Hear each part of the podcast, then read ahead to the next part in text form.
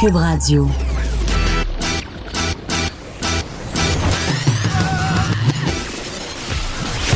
Pour elle, il n'y a jamais de mauvaise question. De 13 à 15. Les effronter. Avec Geneviève Peterson.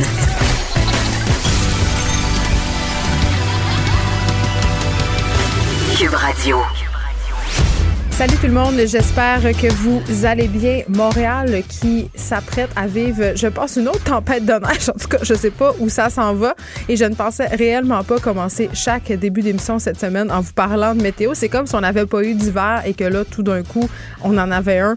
Tout d'une shot, mais fin, fin du small talk météorologique. Hier, euh, Émilie Ouellette était là pour nous faire une chronique sur les mots d'enfant. Vous avez euh, quand même été nombreux à m'écrire euh, pour me transmettre vos, vos mots d'enfant. Mais quand même, Jonathan Perron, qui est un auditeur qui nous écrit souvent, m'écrivait tantôt pour me dire qu'un de ses neveux écoutait beaucoup YouTube et que c'était si on veut, un peu la source de son mauvais parler, un peu comme chez nous. Moi, ma fille, en ce moment, elle tripe sur les vidéos des youtubeuses françaises et il y a des mauvais mots. Et je suis pas sûre qu'elle, vu qu'elle est québécoise, qu'elle comprend tout à fait que ces mots-là, euh, dans la langue française de France, sont considérés comme des jurons et elle les répète à l'école et elle se fait chicaner. J'ai dû y expliquer euh, que tel ou tel mot, ben, c'était pas très, très bien accepté de dire ça dans la vraie vie. Et euh, Jonathan Perron qui nous soulignait que son neveu avait entendu la fameuse expression What fuck dont on parlait hier avec Émilie Ouellette euh, et il a compris ça comme étant étant tout fuck. C'est pas ça le problème.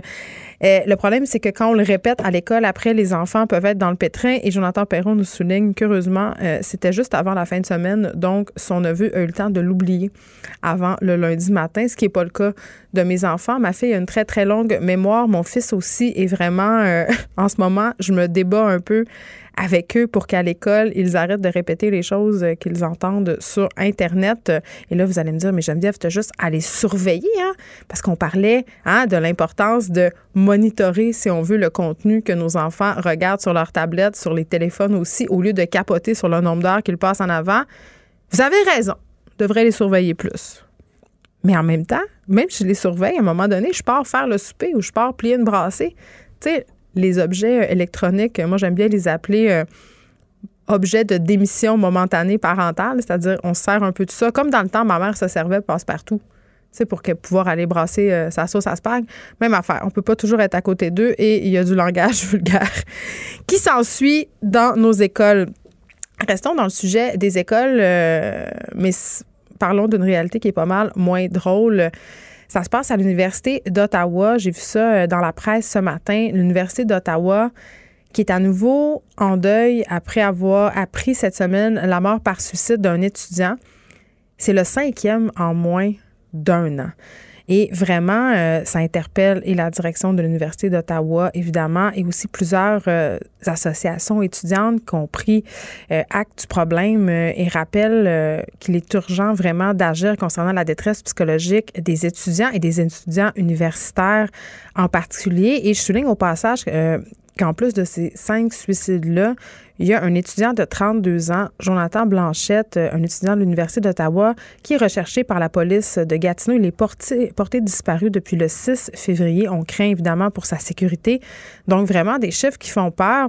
Et je veux revenir euh, sur ce que, sur ce que spécifient les différentes associations étudiantes par rapport à l'anxiété, la détresse. On a eu des chiffres plutôt cette année très, très alarmants euh, de la part de l'Union étudiante du Québec. Vous vous souvenez, en novembre, ils ont publié une étude euh, qui avait été menée auprès de 24 000 étudiants universitaires et qui montrait vraiment sans équivoque euh, la détresse ressentie par une grande partie de la population étudiante. Un étudiant sur dix a sérieusement pensé au suicide. Un sur dix, là, c'est quand même énorme. Et 1% d'entre eux ont tenté de passer à l'acte dans les 12 mois qui ont précédé l'enquête. Et ce qui ressort de cette étude-là, c'est euh, le grand sentiment de solitude qu'on peut éprouver euh, quand on est étudiant, surtout chez les étudiants au cycle supérieur. Solitude, isolement. Tu sais, quand on est au cycle supérieur, souvent, on rédige son mémoire de maîtrise, on rédige sa thèse. Et quand on a fini de, le corpus scolaire, c'est-à-dire les cours obligatoires, on se retrouve un peu laissé à nous-mêmes chez nous, face souvent à une immense pression. Mais vraiment, cet isolement-là, Euh, je l'ai vécu, moi, quand j'étais au sexe supérieur, et ça peut devenir euh, vraiment problématique quand on a des problèmes de santé mentale. Et quand il y a eu cette étude-là qui, est sortie, plutôt cette année, il y, a eu, beaucoup de commentaires que j'ai jugés malheureux. Tu sais, des gens qui sont sortis pour dire différents commentateurs, des journalistes, euh, puis même des. J'ai vu ça passer beaucoup sur les médias sociaux, des gens qui disent Ah, les jeunes sont, sont moins, moins faits forts que dans notre temps, sont plus capables de faire face à rien. Euh, j'ai trouvé ça malheureux parce que, un, c'est pas vrai. c'est pas vrai du tout. Et j'ai envie de souligner la société de performance dans laquelle on évolue. C'est très, très différent euh, qu'il y a une dizaine ou une vingtaine d'années. La plupart des étudiants doivent travailler, ce qui n'était pas nécessairement le cas avant. Euh, des étudiants qui s'endettent pour étudier aussi, ça rajoute un stress financier immense. Euh, en ce moment, il y a toute la crise du logement aussi qui vient ajouter au stress. Et la compétition dans les facultés est vraiment féroce. Puis d'ailleurs, c'est en lien avec un sujet qu'on va aborder tantôt avec euh, Julie Marcoux euh, quand on va faire notre duplex à 14h30. On va parler euh, de l'Université Laval parce que là-bas, il y a comme une espèce de petit réseau de contrebande de, de psychostimulants, de médicaments d'ordonnance style Concerta, Ritalin. Là, c'est bien, bien populaire. là, on parle de l'Université Laval, mais c'est pas seulement à l'Université Laval. Il y en a dans toutes les universités au Québec. Et vraiment, nous, les bureaux de, de Cube Radio sont situés juste à côté de l'UCAM. Et l'autre fois, euh, je sortais d'animer l'émission et il y avait des étudiants euh, qui marchaient sur le trottoir à côté de moi, puis on attendait la lumière rouge pour traverser. Et euh, il y a un étudiant qui est arrivé très, très vite pour rejoindre sa gang d'amis et le commentaire, c'était, euh, on était en, période d'examen, j'imagine. Le gars, il dit, ah, je sors de mon examen. Euh, puis là, son ami a dit, t'as les pupilles tellement dilatées, t'es-tu sur le concerta? Et là, c'était comme la blague. Puis évidemment, euh, ce que j'ai compris, c'est que cet étudiant-là avait consommé du concerta. Et il y a quelque chose là que je trouve préoccupant, mais aussi je trouve que c'est quand même la représentation qu'on est rendu euh, à un tel degré d'être inquiet de notre performance, d'être en compétition. Euh, puis je suis absolument persuadée que ça contribue à cette anxiété-là que les étudiants, euh, surtout au cycle universitaire, peuvent ressentir. Donc, on abordera ce sujet-là plus tard. On s'en va du côté des réseaux sociaux. Vous savez, j'aime souligner quelques aberrations, même si je suis une adepte et vraiment une dépendante des médias sociaux. Un nouveau média social qui est né, et oui, un autre. Euh, consolez-vous, je pense pas que ça va pogner tant que ça, mais ce que ça cache en dessous, je trouve ça absolument, euh, mon Dieu, dégueulasse. Ça s'appelle Botnet, B-O-T-N-E-T. Euh, et là, c'est un média social, en fait, qui va vous faire vivre ce à quoi ressemble le quotidien d'un influenceur qui est suivi par des millions de personnes. Alors, comment ça marche? Euh, en s'inscrivant, on peut simuler la vie d'une star sur les réseaux sociaux. Et ce réseau social-là, Botnet est nouveau, ça a été lancé le 10 février dernier. Donc, comment ça fonctionne? On se crée un profil euh, et là, euh, le, site génère, si on veut, des interactions. Ces interactions-là euh, se veulent, si on veut, ce sont des milliers de faux profils. Donc, tu as, une photo profil qui est dans le fond une photo libre de doigt que le, réseau social a pigé dans une banque d'images. Et là, à l'aide de l'intelligence artificielle, on génère des algorithmes qui, à leur tour, génèrent des millions de conversations authentiques, entre guillemets, pour créer des interactions plausibles. Donc, mettons, je m'inscris et là, tout à coup, je me mets à recevoir des likes, je me mets à recevoir euh, des millions de commentaires. Et pour vrai, là, ça a l'air très, très, très réaliste. Et vraiment, ce qui est recherché et ce qui est, qui ce qui est, à mon sens, très, très problématique, c'est qu'on vient en quelque sorte appuyer sur l'espèce de, drogue que sont les likes. On le sait, là, les likes, les commentaires sur les médias sociaux, ça provoque immédiatement un sentiment de satisfaction chez la personne qui les publie. Et ça, c'est pas moi qui le dis, ce sont des scientifiques. Il y a eu plusieurs études sur le sujet. Les likes qui auraient, euh, qui en fait agiraient sur le cerveau comme une récompense. Vraiment, c'est pavlovien, là.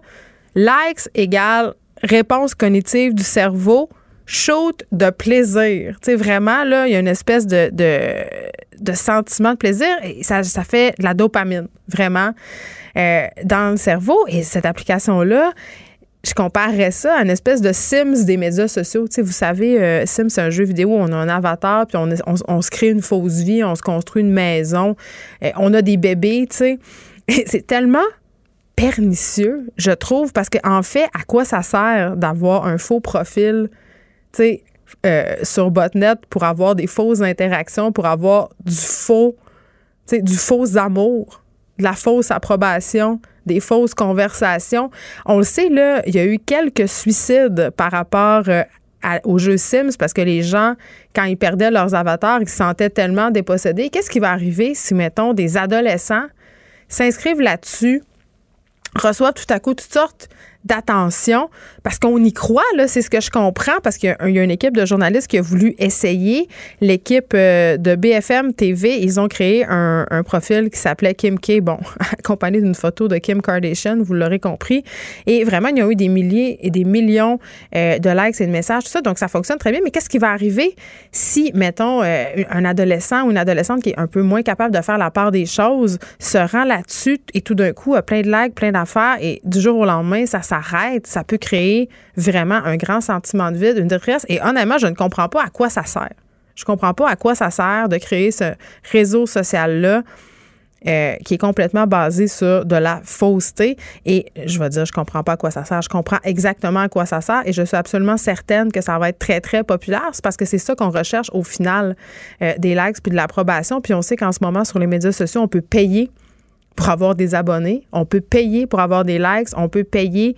Euh, puis parfois, ce sont des sommes assez faramineuses pour avoir des commentaires qui s'avèrent faux, mais le résultat, au bout du compte, c'est qu'on a l'air populaire. Et ça, à mon sens, c'est une grande dérive des médias sociaux et euh, une application comme Botnet, vraiment pour moi, est la cerise sur le Sunday de la décadence euh, psychologique et sociologique que peuvent amener ces médias-là.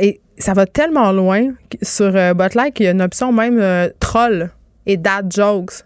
Donc, tout comme sur les vrais médias sociaux, tu auras des commentaires de trolls et des commentaires euh, douteux, des jokes sexistes. On a ajouté ça pour un pour le réalisme, dira-t-on. OK.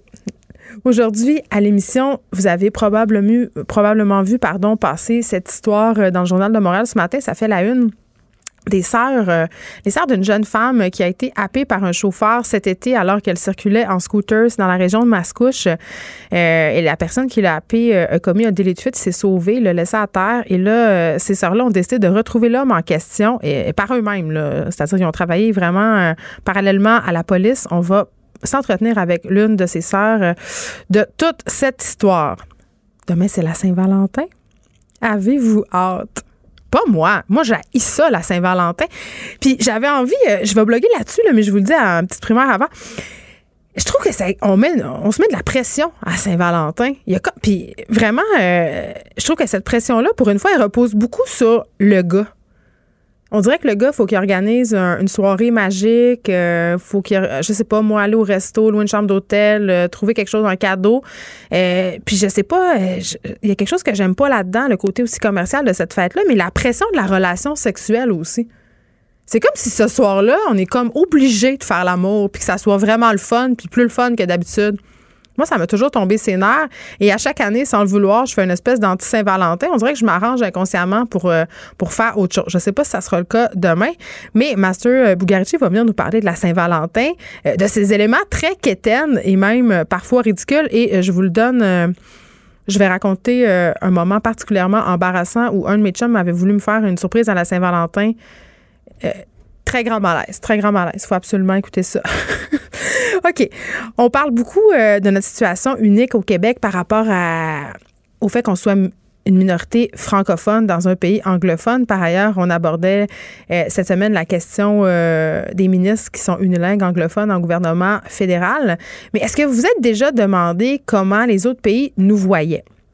Euh, J'aurai avec moi la journaliste indépendante Sarah R. Champagne qui a publié un titre, un texte pardon, fort intéressant sur la plateforme Medium sur comment les États-Unis voient notre situation et surtout comment l'exemple du Québec était vu par certains pour parler de l'identité blanche en péril, parfois de façon euh, assez malheureuse. On va en discuter avec elle. Puis en même temps, je trouve que c'est une bonne façon de se questionner aussi sur ces affaires-là parce que derrière cette peur identitaire-là, tu sais, euh, toute cette théorie du complot de grand remplacement puis de peur de l'autre, il quand même une peur légitime d'être avalée culturellement. Euh, puis on va discuter de tout ça. On aura aussi à 14 h le grand chef de la nation Atikamek, Constant Awashish. Il va être avec nous pour revenir sur sa participation à l'expo Entrepreneur. C'est un événement qui se termine aujourd'hui à la place Bonaventure. On va parler d'entrepreneuriat euh, autochtone, mais aussi euh, on va aborder, c'est évidemment la question avec lui des blocages des chemins de fer par certains activistes autochtones. Et aussi, on aura par rapport à la loi 40, hein, cette fameuse loi qui abolit les commissions scolaires, euh, qui inquiète un regroupement de parents. On va parler des conséquences possibles de cette loi-là sur les enfants à besoins particuliers. Et évidemment, j'ai envie de vous parler aussi aujourd'hui de l'affaire Gabriel Masneff, d'importants développements dans le dossier. Je vais en parler avec notre chroniqueur euh, littéraire David Quentin. Frédéric Guindon sera là aussi aujourd'hui parce que jeudi, hein, c'est les potins. Et on aura aussi, bien entendu, Dave Morgan aujourd'hui. Hein? Belle fun. Écrivaine.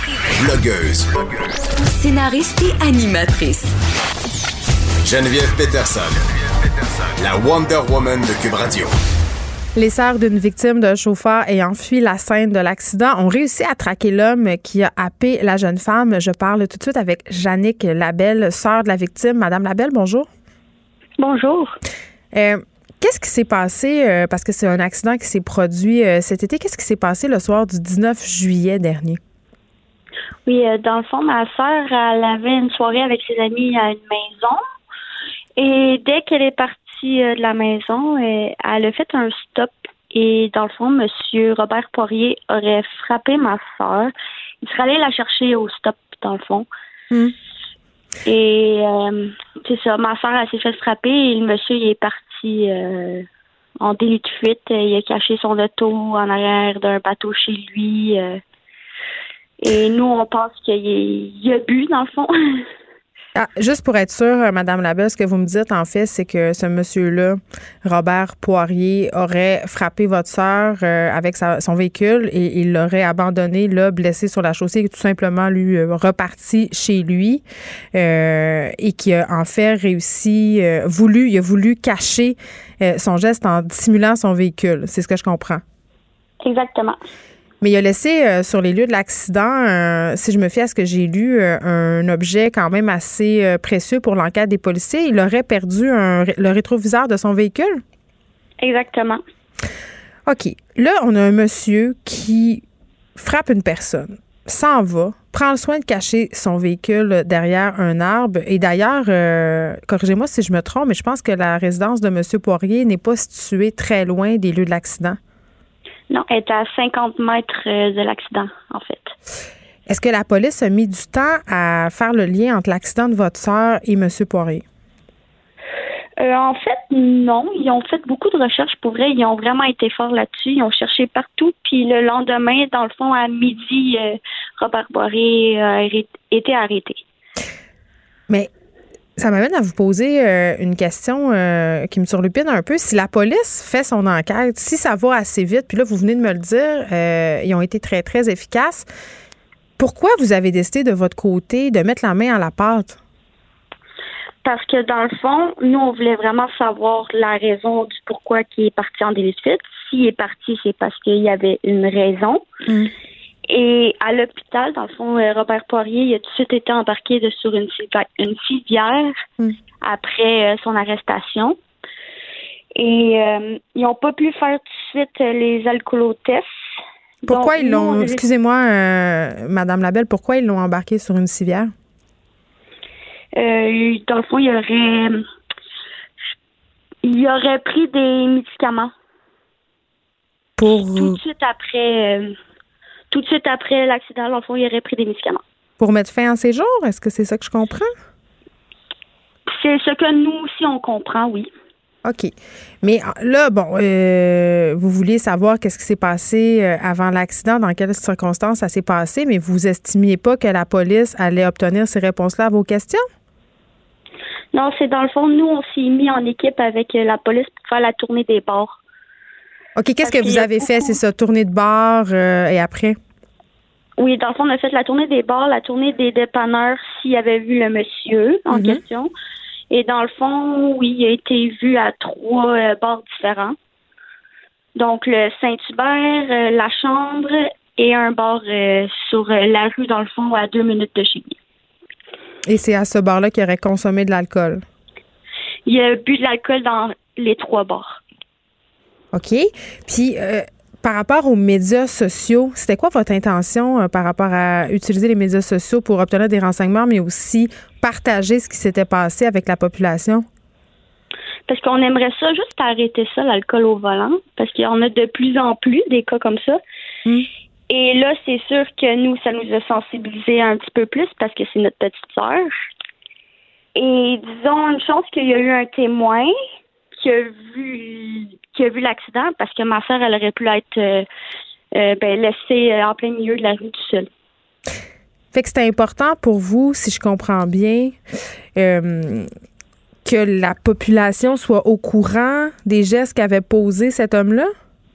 Exactement. C'est c'est grave, puis nous on veut que ça l'arrête. Puis dans le fond, nous on veut, dans le fond, juste montrer que c'est comment je pourrais utiliser ça dégueulasse comme terme c'est dégueulasse qu'une personne peut frapper hmm. quelqu'un, tu sais, mettons, irresponsable, il a bu, euh, il a pris son, sa voiture au lieu de prendre un taxi. Euh.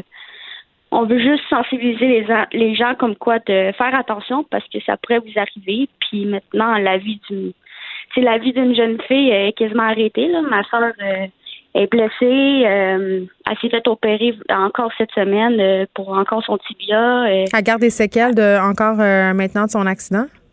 Ah oui, oui, oui. Elle s'est fait encore opérer cette semaine parce qu'elle guérissait pas bien. Hmm. Sinon, à l'école, elle a de la misère, elle a tout le temps des migraines. C'était une première de classe, je pense, hein? Oui. Puis là, puis maintenant, comment ça va aller pour elle à l'école? Est-ce qu'elle a perdu les capacités de se concentrer? Comment ça, ça va se passer? Qu'est-ce que vous appréhendez? Oui, oui, elle a perdu beaucoup. Euh, avant, c'était une fille très concentrée. Maintenant, euh, elle est tout le temps dans la lune. C'est ça qu'elle nous dit, elle est tout le temps dans la mm. lune. Euh, ça prend du temps à réagir. sinon, elle finit pas ses examens parce qu'elle a des grosses, grosses, grosses migraines. Mm. sinon aussi, c'était un joueur d'élite au soccer. Et à maintenant être arrêtée. Elle peut, ça sera plus possible pour elle? Oui, non, exactement. Ça sera plus possible. Est-ce que vous savez si c'était la première offense d'alcool au volant de Robert Poirier? Malheureusement, non. Ce n'était pas la première. C'était pas ça. pas vous dire. Je ne pourrais pas vous dire exactement. C'était quand sa dernière, mais il s'est déjà fait arrêter pour alcool. Et là là.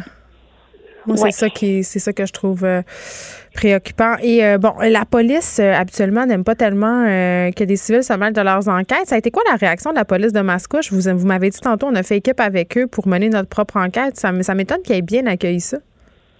Ouais, dans, dans le fond, c'est, c'est juste parce que ça nous a, je pense, ça nous a vraiment tout mis sur le choc. Ouais. De, dans le fond, la circonstance de comment, pourquoi il a fait ça, dans le fond. Hmm. Puis on voulait juste tu sais, euh, toutes euh, trouver les preuves tout de suite et toutes les mettre, mettons, sur la table. Je comprends. Puis, euh, dans le fond, ouais, ouais on, on, textait l'enquêteur, puis il nous disait, OK, moi, j'ai fait ce bord-là, nous, on a fait un autre bord. puis, dans le fond, ça a donné que c'est moi qui ai trouvé le dernier bord ou qui est allé pour la dernière fois boire. Et j'ai tout de suite contacté l'enquêteur, puis il est allé interroger la barmaid. Je comprends. Jannick Labelle, merci. On va souhaiter un très prompt rétablissement à votre sœur. On espère que tout va aller mieux pour elle très, très bientôt. Merci beaucoup de nous avoir parlé. j'ai envie, avant qu'on aille à la pause, je voyais cette histoire-là passer et là, un détail quand même important que soulignait Mme Labelle, c'est que c'était un multirécidiviste de l'alcool au volant. Bien sûr, c'est une information qui n'est pas vérifiée, mais si c'est le cas, euh, quand même, on le sait au Québec, on a vraiment un très gros problème avec l'alcool au volant. Ça me fait penser euh, à ce cas euh, d'un chauffeur saguenéen qui avait happé Yves, une famille saguenéenne. je pense que ça doit faire deux, trois ans. Yves Martel et son nom, c'était vraiment un multirécidiviste de l'alcool au volant. Et aussi, dans ce cas-là, il y a eu une espèce de campagne sur les médias sociaux par, de la part de la famille, des victimes, des proches, même d'Yves Martin, pardon, et son nom euh, et non Martel. Et, c'est ça. puis à chaque fois que je vois ça, je me dis, je comprends, je comprends tellement la colère des familles, la détresse, la peine, l'injustice aussi, parce que dans le cas euh, d'Yves Martin, euh, il y avait un petit garçon dans l'accident, il y avait une femme enceinte aussi. Euh, et c'est vraiment choquant de voir que des multirécidivistes de l'alcool au volant puissent euh, avoir encore accès à un véhicule, mais j'ai toujours, toujours un malaise sur les campagnes euh, de vendetta, sur les vendettas populaires sur les médias sociaux. Euh, amener à l'extrême un, comportement comme ça, ça peut amener à des dérives, cette espèce de justice populaire là. là on assiste carrément à des lynchages publics. Je comprends que ces gens-là ont commis des gestes qui sont très terribles, mais euh, je sais pas. Je trouve qu'à mon sens, il faut se méfier des réseaux sociaux pour régler ses comptes. Je pense qu'il faut faire aussi confiance au système de justice. Mais c'est clair que quand on entend des histoires comme ça, des, histoires de, de, récidivistes au volant, euh, eh bien, ça, ça donne envie de, se faire justice soi-même et de régler ses comptes sur les médias sociaux pour le meilleur, mais souvent aussi pour le pire, parce que euh, dans le cas d'Yves Martin, euh, je pense, il a fallu qu'il soit isolé là, en prison tellement tellement il était victime de menaces de la part de la population carcérale et du public euh, parce qu'il y avait eu euh, cette espèce de, de vendetta sur les médias sociaux contre lui. Donc, c'est à faire euh, attention. Les, les effrontés. Avec Geneviève Peterson. Les vrais enjeux, les vraies questions. Vous écoutez Les effrontés. Master Bugarici qui se racle la gorge. Ben oui. C'est-tu parce que c'est la Saint-Valentin demain? J'ai dormi les fesses à l'air, c'est ça qui est arrivé. Ah non, t'as fêté la Saint-Valentin à Je suis la enrhumé, je suis enrhumé puis je suis euh, en migraine aujourd'hui en plus, mais, Oh mais, non. mais je m'en viens Chérie, de voir. j'ai mal à la tête. Ah, C'est ça? Ah non, ça, ça m'arrête pas. OK. Ah non, ça, ça m'arrête Je disais au début de l'émission euh, que j'aille ça, la Saint-Valentin. Ça t'étonne-tu? Pas tant. Je, je- Pas mais tant. je trouve ça quétaine. Et puis ça me Ouais. gosse. Puis je parlais de la pression qu'on. Puis je disais pour une fois dans la vie, je trouve que c'est les gars qui ont la pression de la Saint-Valentin. Ouais. Tu sais, d'organiser Ouais. comme de- quelque chose, là. Uh-huh. Puis je sais pas, ça me gosse. Puis je disais, euh, il y a la pression euh, d'avoir la relation sexuelle satisfaisante ce soir-là. C'est, ben, moi, je vois ça impossible. Ouais, c'est ça. C'est comme. euh, moi, si tu me dis que je suis obligée, ça me tente plus. Ben, c'est, ben, de ça. Y a Puis en- quelque chose de moins spontané pour avoir de la magie que de se dire qu'on est obligé d'avoir de la magie? Je sais pas. Ben, le romantisme, ça se commande pas d'avance. Ouais, ça se réserve ça. pas à l'avance. Puis là, là aujourd'hui, c'est le point de vue. Je vais être peut-être un peu plus bourru que d'habitude. j'ai, de l'espoir, mais en fait. correct. Non, mais moi aussi, elle m'énerve cette fête-là. Mais en fait, elle m'énerve pas, tant, pour être bien honnête. C'est, juste que c'est comme la fête des losers. Moi, Hmm. pour moi, c'est comme la fête des, des hommes pathétiques qui sont pas capables de s'occuper de leurs femmes, comme il faut durant l'année. Donc, ils ont besoin de cette journée-là pour récupérer le temps perdu dans l'année avec. Moi, là, je vais me mettre au-dessus d'eux autres. Je sens pas le besoin d'avoir ce- ce- cette soirée-là si extraordinaire parce que je pense que je m'occupe de ma copine à l'année longue, en fait. Mais moi, j'ai envie de la surprendre. Ce soir-là? Non, à l'année longue. Puis je peux pas la. Comment tu veux que je la surprenne? Mais en fait, c'est. euh, Oui, je la surprends, puis je vais t'expliquer tantôt pour comment je la surprends, mais c'est parce que je ris un peu de ça que je réussis à la surprendre. parce que moi aussi, puis j'ai- tu sais, que ça vient de loin. Tu sais, tu sais-tu d'où ça vient? Tu sais que c'est Non! Tu sais que c'est cateau, hein? Ben oui, toutes les fêtes sont cadeaux. Bon, mais ça là est full cateau. Moi, je le savais pas. Valentin. C'est- Monsieur Valentin, ouais, qui, serait, qui a été là dans les années, je sais pas, 200, en fait. Aussi. Ça, a commencé- ça aurait commencé dans les années 1500, ça. Puis tu sais, là, là, en plus, je sais que c'est religieux, fait que j'ai comme encore moins le goût de l'aimer. Je me referme encore plus dessus, mais à la base, Monsieur Valentin, puis il y a toute une histoire autour de lui, il serait mort au nom de... de- en fait, lui, il mariait des gens que l'empereur voulait pas marier. Il a fait ça dans le dos de l'empereur. Mais ça, c'est beau, ça. Ben, c'est super romantique. C'est peut-être pour ça que là, il est né au nom de l'amour puis au nom de ceux qui sauvaient, tu sais. Oui, à la base, c'est une fête païenne qui a été euh, récupérée. Et parlant de récupération, euh, moi, ce qui me gosse vraiment beaucoup, c'est qu'on a étendu ça aux enfants. What's up dans les écoles? On souligne la Saint-Valentin, puis là, mon enfant s'attend à ce qu'à Saint-Valentin, je fasse un Valentin puis un cadeau. C'est- C'est bizarre, mais en Ouais. fait, c'est quoi? Il y a comme trois, quatre affaires de base. Évidemment, ça. Les affaires de non, base. mais, non, mais pour, pour célébrer le- le- véritablement, si on va être dans le créneau comme il faut, Ouais. c'est là où j'aime pas tant les enfants, mais il y a une partie qui, qui est bon. C'est la partie des cartes. Tu sais, Ouais. c'est quand même une journée où on partage l'amour. Fait que là, oui, on associe ça au couple, on associe ça aux gens amoureux, puis oui, euh, puis à l'école, c'était la seule qui reçoit pas de de Valentin. ça, c'est le côté plat. Ben, tu sais, excuse, là, Ça, mais... c'est le côté plate. Mais mon souvenir de ça, est quand même beau. Parce que en j'en. Ouais, j'en, envoyais quelques-unes. En fait, en C'est fait, ça que t'avais genre Ah, plusieurs filles sur le back burner. Jen, je vais te faire un aveu aujourd'hui. J'envoyais Oh les cartes à toutes les filles de la même gang. Chacun leur tour, ils m'aimaient pas, mais chacun de leur tour, ils finissaient par m'aimer. ouais, ouais, je faisais ça. Je- la gang, toi qui était six, mais c'était les Mais six. tu fais encore ça. Ay, Tu nous dis donc. toutes qu'on est belle ici. Ben, si vous êtes belle. je le sais, mais t'es Ah, encore de même. ben, en fait, j'ai peut-être un Valentin en moi. en fait, a dit oui en régie. oui, mais, mais tu sais quoi, c'est que ben puis on peut faire le parallèle, c'est que tu sais la- c'est la gentillesse dans la vie puis quand que je trouve quelqu'un ça laid faire des compliments. ben, je pense que c'est, puis je pense que c'est important. Je pense que c'est important dans plein de mesures. Puis là, ça peut peut-être très ratoureux, mais c'est dans le sens où après, les gens, quand, quand tu donnes l'amour aux gens, quand tu, quand tu, puis je le fais de, je le- quand je trouve quelqu'un laid, je fais juste pas y dire, là, tu sais. Mais quand je Mais en trouve, même temps, quand tu distribues des compliments de même, t'as pas peur que les gens se sentent plus spéciaux. Tu sais, moi, mettons, des Ouais. fois, tu me textes sur Instagram, tu fais Ah, t'es ouais. belle cette photo-là. Ouais. Je suis comme, j'ai j'ai tout le temps de la misère, là, tu sais, tout le temps, Ben ah, oui, mais telle ben oui. affaire. Mais euh, t'es comme, ah, il dit ça à tout le monde.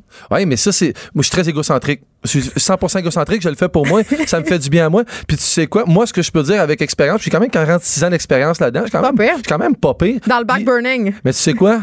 Quand c'est fait vraiment, avec sincérité, Ouais. même si tu penses que. Moi, je pense pas pour les autres, j'essaie de le faire pour moi. J'ai- euh, J'ai l'attention plus facilement après des gens. Puis j'ai, cette conversation-là avec les gens. J'ai le même niveau de conversation avec tout le monde que je rencontre, que j'ai envie, évidemment. oui, t'es pas, fait- pas fauné. là. fait que oui, j'en ai reçu beaucoup quand j'étais plus jeune. J'en reçois plus, puis c'est quelque chose qui était magique. Fait que dans cette formule de Saint-Valentin-là, on est supposé avoir du chocolat. J- C'est dégueulasse. J'ai zéro. j'ai- J'aime même Tu sais, la ça. boîte en Ah. c'est dégueulasse. Achetez-moi pas ça. Mais pourquoi? Puis il y a le chocolat, évidemment, mais pourquoi que c'est juste les filles? Moi, c'est là où je m'interroge. Mais moi aussi, Pourquoi- ça me gosse, pourquoi? Puis ça. surtout à l'époque où les filles, tu sais, euh, l'égalité est importante. Puis je, je fais souvent la blague à ma, à ma blonde, tu sais, c'est l'égalité des femmes est importante jusqu'à temps de pelleter une entrée ou chauffer dans le trafic la voiture. Tu sais, ça fonctionne plus. Non. Mais, mais la Saint-Valentin avec, ça serait le fun que les filles prennent ça en main. Je sais pas, moi, je me, moi, je sens pas la pression parce que je me trouve romantique à l'année. Mm-hmm. Mais je me mets à la place du doute qui est jamais là, puis qui fait pas ce qu'il devrait faire, puis qui veut se faire pardonner cette journée-là. T'as une certaine- Non, mais t'as une pression, bro, là. T'en as une vraie pression de réussir Non, mais à assez- qu'après ça, c'est genre les conversations de filles, là, puis moi, je m'inclus vraiment pas là-dedans, pour Mhm. vrai. Là. Puis là, toi, ton chum, qu'est-ce qu'elle fait pour la Saint-Valentin? Ouais. ça- devient une espèce de concours. Ouais. Ouais. C'est rush. En tout cas, moi, j'ai pas de la misère. Puis je, je disais, euh, j'ai promis aux auditeurs ma- mon anecdote awkward de Saint-Valentin, OK? Oh. À un moment donné. OK? Je vais te compter la mienne après, tu vas Non, mais voir. c'est drôle. Ah ouais. En même temps, tout ça partait d'une bonne intention. Euh, J'avais un chum au cégep. Euh, puis, euh, je sais pas, euh, je pense qu'il m'avait pris pour une autre fille. Là. Je- tu sais, si tu m'as- Mettons, toi, tu me connais, mais pas tant que ça. Puis, je pense Ouais. que si tu m'as parlé plus que cinq minutes, tu comprends que ceci est une mauvaise idée. OK? Ben, Il était pas attentif. non, non, mais j'étais comme, comment t'as pu penser que j'allais trouver ça cute? J'étais arrivée, euh, j'habitais en appart en haut de chez mon père, euh, parce qu'il y avait une maison avec des logements, en tout cas en haut. euh, puis j'étais arrivée chez nous le soir de la Saint-Valentin et vers ma chambre, il y avait un chemin de pétales de rose. Dans ma chambre, il y avait des pétales de rose, des chandelles sur le lit. Puis tu quand je suis t'éteignais, tu t'éteignais à t'approcher dans la cha- à t'approcher de la chambre. plus, je- je- quand je suis rentrée, j'étais tellement mal à l'aise, Master. J'étais comme, je peux pas croire qu'il a pensé que j'allais trouver ça, genre, romantique et allumant, là. Il était-tu couché sur une peau Il douce en- était en dans le lit, puis il m'attendait. Quand je suis arrivée dans la chambre, puis je l'ai vu dans le lit qui m'attendait, j'ai ri. Ben là, c'est Je clair. suis partie à et là, il était vraiment fâché. Ben là, Puis là, on s'est chicané. Il était comme, euh, je- tu sais, c'est vraiment mal- C'est vraiment malaise. Mais c'est comme forcer quelqu'un à aimer. tu C'est comme, comme la synchronicité là, que tu veux provoquer absolument. Hey, attends-moi que des menottes puis un fouet, là. Attends-moi Ouais. pas que des pétales de rose. Ben, en en fait, tout cas, je te connais pas beaucoup, mais moi, moi j'imagine que t'aurais aimé, c'est quétaine. t'aurais aimé ça qui te ramasse dans l'entrée puis te boucher les yeux, toi, puis genre, puis tu sais pas qu'est-ce qui va arriver. Genre. J'aurais aimé ça rien. Ouais.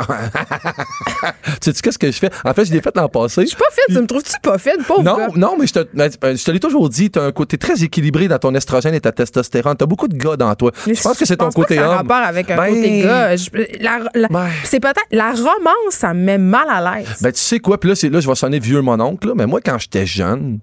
non, mais comme- et puis, je- puis j'enlève rien à personne. Mais je vais être franc et honnête. Quand moi, j'étais jeune, les petits gars, on jouait aux petits gars, puis les petites filles jouaient aux petites filles. Check bien, je t'explique. Comprends? Moi, je jouais avec des camions qui se rentrent dedans puis qui se brisaient. Ouais. Ben, toutes les filles de mon âge, j'ai joué avec des poupées puis ils se faisaient des romans puis Ouais. c'était l'amour. Ben, ça, c'est la façon dont on conditionne les gars et les filles à aimer Oui, affaires. mais ça reste, ça devient génétique Oui, à un moment est- donné. là. ben, génétique, non, mais c'est ancré. Ben, dans ma génération, c'était ça. Fait que, tu sais, de briser tout ce. J'aimerais juste ça que ça devienne plus égal, cette affaire-là. Moi, que- aussi, je je suis tellement d'accord avec toi. Bon, mais imagine-moi, ma, imagine ma blonde, tu sais que ma blonde est jeune, à 22 ans. Vraiment, vraiment, pas rapport avec ça la Saint-Valentin. L'an passé, ce que j'ai fait, c'est que moi, je, moi, je voulais rire. Je me suis dit, je vais les souligner. Elle, Ouais. elle aime ces trucs-là, je vais les souligner, mais je vais exagérer puis je vais rire la Saint-Valentin. J'avais pas de rose, je trouve que ça coûte trop cher étendre des pétales de rose. C'est pas ça que j'ai fait. Mais j'ai, je l'ai forcé à s'asseoir à la table et me regarder cuisiner. Tu peux rire, OK? Tu peux rire de moi. J'étais nu, mais j'avais un tablier super quétaine. Ah, c'est drôle. Oui, ben, moi, je trouvais Mais ça c'est cool. quétaine, mais c'est drôle, c'est assumé, là. Mais check, bien, bien ça. Puis là, j'avais mis des photos partout de cœur, printé cheap au bout, avec mon des messages d'amour. J'ai- mais oui, puis j'avais mis plein de trucs sur la table. J'avais mis un un centre de temps. Arrête, c'est un cauchemar. Ouais, mais tu sais-tu quoi? Toute la soirée, on a ri. Oui, ça, c'est drôle. Ben oui, c'est un beau moment. Tout le long que je fais la cuisine, elle rit. Puis le rire amène à quoi? Mm-hmm. Hein? Et j'ai pas eu besoin d'y faire un chemin de pétales de rose. J'ai fait à Non, mais manger. c'est nécessaire que ça finisse en baise. non, pas pantoute. Pas Puis- du tout. Puis est-ce que tu es d'accord pour dire que, mettons, pour s'éviter des déceptions, on devrait parler de nos attentes par rapport à cette affaire-là? Tu veux dire? De Ben, parler- genre, mettons, Ouais. euh, je sais pas, mettons que tu commences à sortir avec quelqu'un dans la vie puis que c'est ta première Saint-Valentin. Ah, ok, ouais. mettons, est-ce que. Tu sais, genre, tu dis, moi, je m'attends à ça? Mais en fait, si ton conjoint, je pense que, puis tu sais, tu l'as expliqué juste avant, je pense qu'en en amour, si t'es moindrement attentif, si t'es moindrement, tu sais, t'es à l'écoute de ta conjointe, tu vas catcher ces affaires-là, tu vas savoir ces affaires-là. Fait que ça revient à dire que, tu sais, c'est un, servicieux dans le sens où si tu veux absolument fêter cette, euh, cette journée-là, c'est probablement parce que t'as négligé. Mais c'est important de le pas- dire. Si Mais t'as oui, des attentes. oui. Mettons, là, Ouais, moi, ouais, je ouais. commence à sortir avec un gars puis je suis une fille, puis ça se peut. Puis je veux pas juger, là. Il y a des gens qui trouvent ça le fun, cette fête-là, puis il y a des gens qui aiment ça, puis il y a. Tu sais, les gens qui aiment ça, je. Je comprends, là. Ouais. Mais si toi, tu t'attends à des affaires puis que tu le dis, si, tu- si tu le dis pas, t'as pas le droit après ça de reprocher à l'autre d'avoir rien fait puis d'être Ah oui. déçu. Les filles, on est bonnes là-dedans. Ouais. On communique pas ce qu'on veut puis quand l'autre le devine pas, on est en crise. Vous aimez, vous aimez. mais en fait, vous êtes les champions du monde pour penser pour nous. Fait que vous aimeriez qu'on le fasse aussi. Mais on est, c'est simple, je peux le dire, je vous le dis, les filles, c'est vraiment facile. On est beaucoup trop cons pour ça. Fait- non, alors, beaucoup trop cons. On fait les choses une à la fois. Mais tu sais, ça veut pas dire d'haïr. Fait qu'en fait, je l'haïs pas la Saint-Valentin. Je suis pas contre la Saint-Valentin. C'est juste que pour moi, la fêter la Saint-Valentin, ça enlève toute l'authenticité que j'ai puis tout l'amour que j'ai pour ma blonde. Pour T'enlèves tout l'amour que t'as pour non, ta de, non, de, blonde? non, de forcer, de forcer à faire cette fête-là, ça m'enlève tout ce goût-là, ça m'enlève Ah oui. tout cet engouement-là. Nous, on a J'ai- fêté la Saint-Valentin au Super Bowl. Pour vrai, là. Ben, c'est On parfait. s'est dit, hey, il y aura personne de resto, on va y aller. Il y avait personne. Mais ça, c'est une autre affaire, c'est la pression en plus du resto. Il faudrait que cette soirée-là coûte. Tu sais, puis j'ai checké dans les. checké des trucs. euh, Comment avec les gens dépensent? Ouais, oui, puis tu sais, en, mo- en moyenne, ça- ça- les gens, c'est à peu près 150$ piastres qu'ils vont dépenser pour ça. C'est beaucoup. Ben ouais, on a pour, pour du chocolat, puis un puis j'aime beaucoup mieux avoir un bon repas à la maison avec une bonne soirée, bien En tranquille. même temps, Puis toi, c'est ça que t'aimes. Oui. Monde qui- Ouais. Ayez donc la Saint-Valentin que ça vous tente d'avoir, mais parlez-en. Pas le droit de se faire des cachettes puis d'être déçu. vrai, puis ça serait le fun qu'on change les chiffres, que je sais pas moi, l'année prochaine, les filles ils fêtent plus ça Ils pour prennent leur ça en homme. main? Ouais, ils prennent ça en main. Bien Dans dit. tous les sens du À terme. deux mains. Oh! Master Garici. Merci beaucoup. Aimez-vous. Écrivaine, Blogueuse. scénariste et animatrice. Geneviève Peterson. La Wonder Woman de Cube Radio.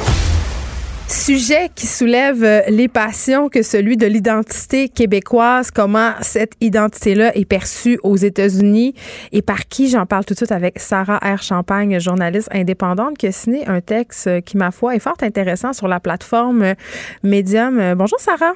Bonjour Geneviève. Écoute, euh, comme journaliste indépendante, tu couvres le sujet de l'immigration depuis plusieurs années, je crois, je quelque chose comme sept ans. Là. Euh, est-ce- ça vient, j'imagine, avec son lot de commentaires haineux?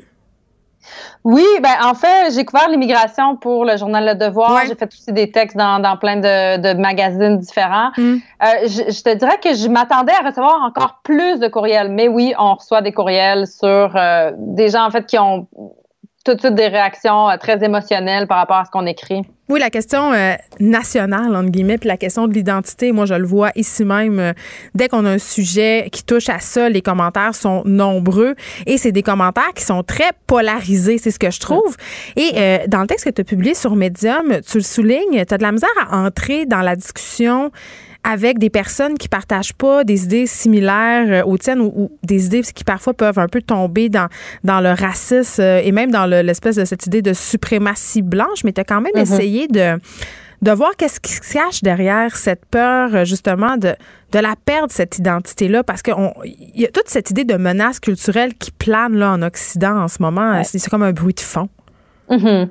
Oui, ben en fait, moi, c'est un sujet que j'avais pas envie d'aborder. Je me tenais loin. Là, je voulais pas être touchée même avec une perche. Euh, parce que j'écrivais aussi des articles vraiment d'information. Mais là, j'ai, en étant aux États-Unis, évidemment, Euh, ça fait un an et demi que je suis ici, puis on se fait souvent renvoyer notre identité. Bon, d'où tu viens, pourquoi tu as un accent, pourquoi tu es comme ci, pourquoi tu es comme ça. Euh, fait que ça m'a fait beaucoup réfléchir, puis j'ai eu envie justement d'arrêter, de percer cette barrière-là de on se crie des noms, on dit tout de suite euh, t'es raciste, t'es pas raciste, t'es antiraciste, t'es trop de gauche, t'es trop de droite. Puis je me suis dit, OK, non, j'ai besoin de comprendre parce que finalement, ceux qui voyaient mon identité québécoise ou qui reconnaissaient mon identité québécoise, c'était pas des gens avec qui j'avais l'impression de partager euh, les mêmes idées. C'était des gens qui disaient bon ben moi je défends mon identité blanche, je défends mon identité de sud des États-Unis puis Oui parce que là-bas il y, a une grosse communauté hispanophone là, appelons un chat mm-hmm. un chat, c'est de ça qu'ils ont peur d'une espèce d'assimilation euh, culturelle finalement. Oui, ouais, exactement. C'est là où j'ai vu qu'on avait ce point-là en commun, l'espèce de peur de disparaître, de dire. En tant que minorité. de devenir une minorité dans notre propre sol, puis de pas être comme capable de se reconnaître euh, là-dedans. Euh, par contre, euh, personnellement, je pense que c'est pas quelque chose qui va arriver rapidement. Je pense pas que les gens ici dans le sud des États-Unis vont vite devenir une, une minorité. c'est pas juste non plus par rapport à l'immigration, c'est aussi par rapport aux Afro-Américains qui sont euh, ici en Caroline du Nord à peu près 15% de la population. Fait que pour eux, préserver l'identité, c'était préserver la couleur de la peau. Puis là, je me disais, ben, pour moi, c'est pas préserver la couleur de la peau, c'est préserver ma langue, préserver ma culture puis mes valeurs. Donc, euh, c'est là où je me reconnaissais pas dans, dans leur euh, dans leur discours. Ben oui, parce que en même temps, on veut pas tomber euh, dans tout le discours de la suprématie blanche. Là, c'est une pente excessivement glissante. Mm. Mm-hmm. Oui, c'est vraiment glissant. Mais en fait, puis je pense que la dernière chose que les Québécois veulent qu'on retienne de leur identité, c'est qu'ils soient perçus comme racistes ou que je pense pas du tout que c'est ça que les Québécois veulent envoyer comme message. Mm. Mais au fond, les gens qui défendent l'identité blanche ici aux États-Unis, puis tu sais, à des degrés divers, il y a des gens qui sont très racistes, puis il y a des gens qui disent juste, en fait, nous, on est un groupe politique on est blanc, puis on se reconnaît comme blanc, puis on est un groupe politique. Puis je dis pas que je suis d'accord ou pas, je dis que ça existe. Mm-hmm. Euh, il y a une montée quand même de ces groupes-là en Occident en ce moment, on peut pas se le cacher. Mm-hmm. Exactement. Et, habituellement, ils ont un discours quand même assez raciste. Ils peuvent bien se décrire comme des organisations politiques. Euh, ce qui, ce ce dont ils font la promotion, c'est justement leur identité blanche. Je veux dire, pour moi, c'est raciste. Mhm. Oui, non, c'est ça. Puis j'essaie pas de, de, les défendre. Tu sais, j'essaie en fait d'entrer de, dans comprendre. cette là C'est ça pourquoi ces gens-là, tout d'un coup, sont nostalgiques de se dire, bon, peut-être que les prochaines générations vont être plus mélangées, euh, que ce soit latino ou afro-américain. Pourquoi, tu sais, décortiquer cette idée-là de la peur de disparaître, puis qu'est-ce qu'on en prend, puis qu'est-ce qu'on en laisse? Euh, Mais au fond, comment avoir une identité forte sans la jouer contre les autres? Ben c'est ça. Puis dans ton texte, tu, euh, tu évoques euh, le boogeyman, ce qui est en fait l'équivalent du bonhomme 7 heures, euh, si on veut, parce que dans la peur identitaire, il y, a cette idée-là d'un bonhomme 7 heures qui, tu sais, menaçant la, présence de l'autre avec un grand A. Et ce que je trouve particulièrement pernicieux dans ce discours-là, bien qu'on tu sais, qu'on comprend. Moi, je peux comprendre qu'en tant que minorité, quand en tant que, tu sais, as peur de faire partie d'une minorité à un moment donné, tu sais, d'être assimilé, mais tout près de cette affaire-là, tu sais, il y a la théorie du grand remplacement là, qui est avancé par plusieurs euh, groupes euh, vraiment avec des propensions très racistes. Mm-hmm. Ouais.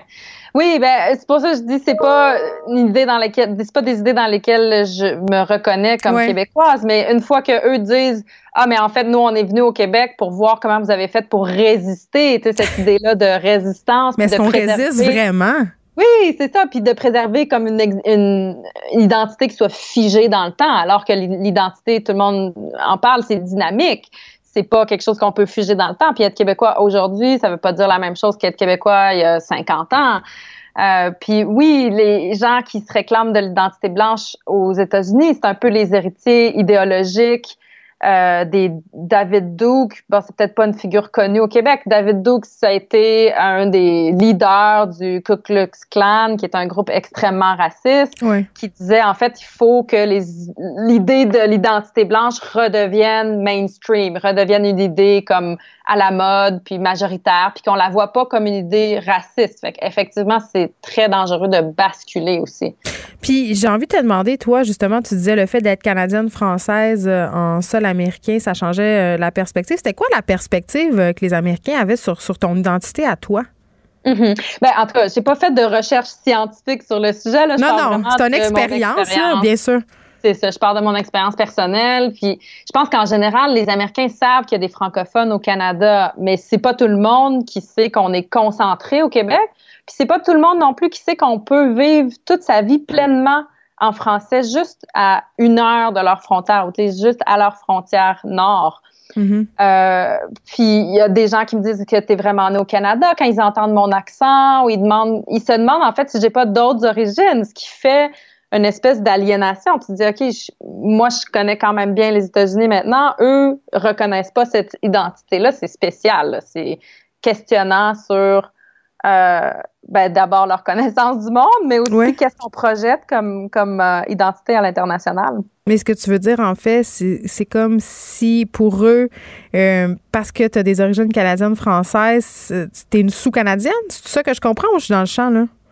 Bon, je dirais, dirais pas jusque-là. Peut-être pour certaines personnes, il y a des gens qui vont dire ah mais moi je suis déjà allé au, Québec puis on, a refusé de me parler anglais. Mais moi je leur pose toujours la question est-ce que la personne savait parler anglais? Oui, C'est comme oui. c'est comme si les Américains s'attendent que ah parce qu'on est au Canada tout le monde va savoir parler anglais. Puis ils savent pas, ils pensent qu'on a été élevé dans des milieux bilingues. Ils savent pas en fait que moi je suis jamais allée à l'école en anglais avant de, de venir aux États-Unis que j'ai eu mon éducation, toute la culture, la musique, le cinéma, euh, le milieu professionnel, les amis, tout ça se passe en français. Parce qu'en fait, en, eux, ils regardent l'Acadie, ils regardent la Louisiane, qui est, où est-ce que le fait français est un peu en train de s'estomper, un peu en train de disparaître. Fait qu'ils ont l'impression peut-être que le Canada aussi, c'est comme ça. Mais euh, quelque chose que je trouve euh, ironique, euh, Sarah Champagne, c'est le fait aussi que pour le reste de la diaspora, pour les Canadiens anglais ou même pour les Américains, parfois, les Québécois, on passe pour racistes par rapport aux anglophones à cause de toute cette idée de la séparation du Québec et tout ça. Ben, je pense que le fil est mince. Oui. Je comprenais pas avant cette idée-là de ah pourquoi on passe pour raciste. Je pense que j'avais jamais, je m'étais jamais assez arrêtée. je pense qu'il y a des bonnes raisons et des mauvaises raisons. Euh, je pense pas que les Québécois sont racistes. Euh, c'est pas à moi de, décider ou pas, mais, mais il y a cette perception. pourquoi il y a cette perception-là? Allons jusqu'au fond des choses. Euh, bon, bon, tu sais, par rapport à ton texte dans Medium, ça serait quoi la, conclusion de tout ça? Parce que derrière tout ça, derrière cette peur-là de l'autre, est-ce qu'il y a, selon toi, en partie une peur qui est je vais faire attention aux mots que j'utilise, mais quand même légitime en quelque part. Moi, je veux pas parler pour les autres, je veux parler surtout pour moi. Bien, bien sûr. Euh, au fond, moi, je, dis, je, suis capable de reconnaître que la peur de disparaître, on l'a tous. Euh, mais je veux pas faire confiance à cette peur-là. En fait, je veux me, me retenir de cet instinct-là de la part de l'autre ou de la part de disparaître parce que mon identité, celle dont je suis fière, c'est l'identité qui inclut, c'est pas l'identité qui exclut. Sarah Champagne, merci, journaliste indépendante. On peut lire ton texte sur Medium. Merci beaucoup. Écrivaine, blogueuse, scénariste et animatrice. Geneviève Peterson, Geneviève Peterson, la Wonder Woman de Cube Radio. Il y a l'expo entrepreneur qui commençait hier et se termine aujourd'hui en fin d'après-midi à la place euh, Bonaventure. Et il y a le grand chef euh, Constant Awashish, euh, un chef de la nation Atikamek, qui était là de passage à l'événement hier avec une délégation, notamment pour parler d'entrepreneuriat autochtone. Il est là pour m'en parler, mais aussi on va faire un retour avec lui sur les récentes manifestations. Monsieur Awashish, bonjour. Bonjour à vous.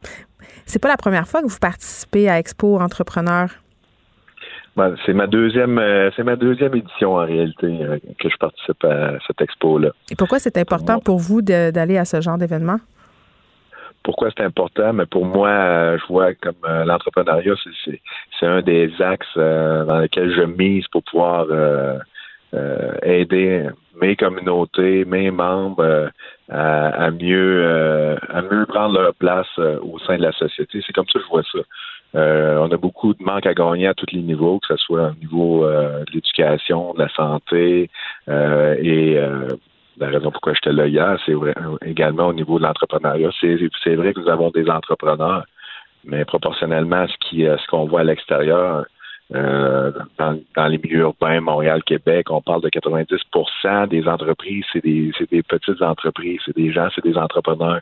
Euh, qui ont des idées. Puis c'est ce genre de culture-là que, que nous voulons développer également auprès de ben, auprès des Autochtones en général, mais plus particulièrement pour moi auprès des Atikamekw. Donc, c'est une tentative d'inspirer, de donner des nouvelles visions, des nouvelles idées à mes membres, surtout à nos jeunes, euh, des opportunités qui, pourraient s'ouvrir à eux. c'est de faire des, liens et euh, de faire connaître également la nation et, les Autochtones en général ben, auprès des entrepreneurs présents. Parce que, M. Awachish, quand on parle des communautés autochtones, malheureusement, et vraiment je le souligne, c'est malheureux, c'est très souvent pour parler euh, des mêmes sujets, là, surtout des difficultés. On est un peu tanné mettre de l'avant l'entrepreneuriat autochtone, est-ce que c'est une façon aussi de, faire un peu changer ce discours-là, de changer la vision et des Autochtones et du public aussi, euh, de revisiter ces préjugés-là, parce que ça en est? Ben, c'est sûr que les, préjugés sont nourris en quelque sorte par notre, situation euh, socio-économique. Il faut pas se, le cacher. Euh, on a été on a été dépossédé de nos terres euh, par le truchement de la loi sur les Indiens. Mm veut, pas, on n'a pas eu l'opportunité de, pouvoir être à la, à, la, à, la, ligne de départ quand il est venu le temps de, de faire du développement économique. Nous, on est on est comme la, société québécoise avant la Révolution tranquille en réalité. Mm. Donc, nous, on a beaucoup de rattrapage à faire à ce niveau-là. Et vous avez tout à fait, tout à fait raison quand vous dites que pour moi, c'est une façon également de, de, de c'est un véhicule pour mes membres de, pouvoir s'épanouir, mais également c'est un véhicule qui, qui euh, pour changer euh, euh, le mythe qui existe par rapport aux Premières Nations sur le fait que oui, on a des problèmes, en quelque sorte, c'est un peu de notre faute, mais on veut s'en sortir. On veut on est tanné de, de réchauffer le bain, on, veut faire partie du jeu, mais en même temps, il faut, euh, il faut nous donner la chance, il faut nous donner les outils. On nous a mis dans des situations euh, particulières. Euh, des situations où ce qu'on n'a pas, on n'a pas des, des, des, fortunes familiales, on n'a pas des héritages familiaux, on n'a pas accès à des, des, des, financements comme la majorité des gens parce qu'on on ne possède pas nos terres. Donc c'est il y a beaucoup de facteurs qui viennent en sorte que qui font en sorte que nous, sommes dans une situation désavantagée. Puis c'est en quelque sorte également pourquoi j'ai euh, j'étais à Expo en entrepreneur, c'est de, de, demander aux gens, aux entrepreneurs de, de mentorer euh, euh, un, un autochtone, un, un, une entreprise, un entrepreneur autochtone pour qu'ils puissent en apprendre, pour qu'ils puissent qu'on puisse développer des liens ensemble, puis collaborer, puis qu'on puisse développer une meilleure société où ce que tout le monde vont pouvoir euh, s'épanouir ou ce que nous allons nous épanouir tout en étant différents également. Faut pas se le cacher, on veut le garder, on veut garder notre langue, on veut garder notre culture, on veut garder nos, nos, euh, nos traditions.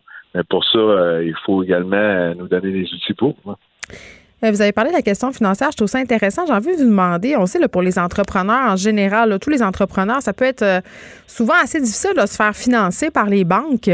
Est-ce que pour les entrepreneurs autochtones, c'est une difficulté supplémentaire? Est-ce qu'il y a des préjugés au niveau du financement, puis même euh, dans d'autres égards, mais même la question du financement quand même m'intéresse grandement?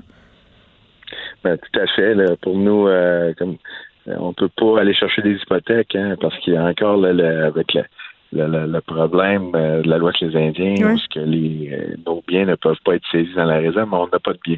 Euh, on possède pas les biens, ça appartient à, l'État. Fait qu'aucune garantie pour une banque. Pour une banque, c'est difficile d'avoir une garantie, à moins d'avoir une vraie confiance, mais généralement, les banques là, ne garantissent pas pour les Autochtones. Donc, il faut utiliser des véhicules qui sont, qui sont particuliers euh, c'est pour ça qu'il faut euh, innover euh, au niveau de la broche pour financer, essayer de, de, comment vous faites? de, promouvoir, de, de mousser l'entrepreneuriat. Ben c'est en informant les entrepreneurs. Hein. Les entrepreneurs représentent 90% de la, population. C'est eux qui vont faire le changement. C'est eux qui vont dire aux organisations, aux organismes, qui vont que les choses doivent changer pour le mieux qu'est-ce qu'il faut comprendre également en économie, on est tous interreliés. Si nous, on est, on est dans une difficulté financière, mais notre pauvreté rejaillit dans notre mais c'est comme un cercle vicieux, c'est ce que je comprends. Euh, c'est que comme, bon, euh, vous n'êtes pas en possession des, biens, que c'est la propriété de l'État, il n'y a aucune garantie. Donc, à un moment donné, il n'y a pas de levier pour s'en sortir. Tout à fait. C'est euh, comme j'ai mentionné tantôt, on est 60 ans en arrière au niveau du développement économique. Là, on essaie par tous les moyens d'inspirer nos, nos jeunes, de sensibiliser également les, les, les institutions financières, les organismes qui, ben supportent les, les entrepreneurs à, à, notre situation particulière. Puis je pense que c'est en éduquant, puis c'était ça un peu mon rôle hier, c'est d'éduquer les gens présents sur euh, la particularité. Constant Wachet, je peux pas euh, m'empêcher, puisque je vous ai au bout du fil, de vous parler un peu de l'actualité de la situation qui se passe en ce moment avec les trains de banlieue sur la rive sud de Montréal. Il y a un train qui est bloqué depuis quatre jours par des activistes Mohawk de Kanawake euh, qui bloque, euh, je veux le rappeler, là, euh, par solidarité envers la communauté Wet'suwet'en en Colombie-Britannique. évidemment, ça fait couler de l'encre, ça donne lieu aussi à des commentaires assez virulents, c'est ce que je dirais.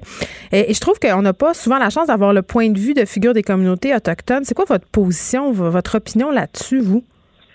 C'est sûr que en tant que jeune, jeune leader autochtone, je crois que pour moi, c'est une, situation qui, euh, qui est inconfortable. Euh, de mon point de vue, moi qui essaie de, reconstruire les ponts, moi qui, qui essaie de travailler à tous les jours pour justement redonner la confiance, faire tomber la peur que les gens ont des, Autochtones, faire tomber toutes les mythes que les gens ont Mais les gens ont peur de la crise d'Oka encore. on est encore là-dedans. Moi, je pense que c'est un peu ça, surtout sur la rive sud ici à, Montréal. Je, pense que euh, c'est un peu ça qui nourrit un peu le euh, les gens, les, discussions euh, autour de la table, sur le coin, d'une table, autour d'un café. Mais la réalité, c'est qu'il faut comprendre, euh, c'est lié en, solidarité au chef héréditaire. là, on va rentrer un peu plus dans, le droit. ici au Canada, on, a un système de droit, on est un État de droit, il y a une constitution. dans la Constitution, il y a une séparation des, pouvoirs entre le provincial et le fédéral. Mais en plus de ça, qu'est-ce qui est enchâssé dans la Constitution, c'est les droits ancestraux, les titres aborigènes qui, ont été reconnus à plusieurs reprises par la Cour. Euh, donc, on possède un droit inhérent sur, euh, sur le territoire. Mais, oui, puis ils ont euh, proposé une, alternative au passage du gazoduc qui compromettrait moins les territoires. C'est ce que je comprends. Ben, je ne suis, pas, au courant de tous les détails des pourparlers là-bas, mais qu'est-ce que je comprends, c'est que il y a eu euh, il y a eu le truchement de la loi sur les Indiens qui était en quelque sorte un, véhicule de dépossession des terres des, des Premières Nations sans, sans utiliser la guerre. Donc, il n'y a pas eu de, cession des terres euh, légales d'après le droit international. Hmm. ainsi, c'est pour ça que le droit, euh, l'État de droit canadien et la Cour reconnaît notre droit de propriété sous du territoire. Donc, euh, maintenant, comment on concilie ce droit-là, qui existe toujours, notre droit autochtone, qui est, qui est possédé en réalité par les membres, donc les chefs héréditaires, que ce soit chez les Mohawks ou ailleurs, ou euh, là-bas en Colombie-Britannique, c'est les chefs héréditaires qui possèdent ce droit-là, le droit inhérent, le droit de propriété inhérent qui est reconnu par la Constitution canadienne. Est-ce que c'est euh, c'est la c'est le véhicule fédéral de l'Ouest des Indiens qui a créé les conseils de banque, qui peut décider pour pour les membres. Donc, euh, c'est tout le temps cette, cette euh, confusion-là que les gens ne comprennent pas. Ouais. Mais on n'est pas contre le développement. Il faut juste le non, faire. Non, je l'entends bien. Euh, Puis là, à ceux qui disent que c'est pas la bonne façon de faire de bloquer des trains de banlieue justement pour attirer la sympathie de la population à votre cause entre guillemets, qu'est-ce que vous ben, répondez? C'est sûr que c'est pas c'est pas euh, c'est pas euh, agréable pour les gens d'arriver le matin puis que le train le train de banlieue veut aller au travail, ça ça fonctionne pas. Euh, c'est sûr ça peut être frustrant, surtout que les gens à cette heure on, on travaille la performance, l'industrie nous pousse à toujours produire, produire, produire. Donc, euh, le stress euh, vient, accompagne les gens tous les jours. Les gens ont besoin de nourrir leur famille, je comprends tout ça. Mais en même temps, il faut nourrir, euh, il faut nourrir, être raisonnable. Il faut penser à l'avenir, il faut penser à nos enfants, il faut penser à vos enfants.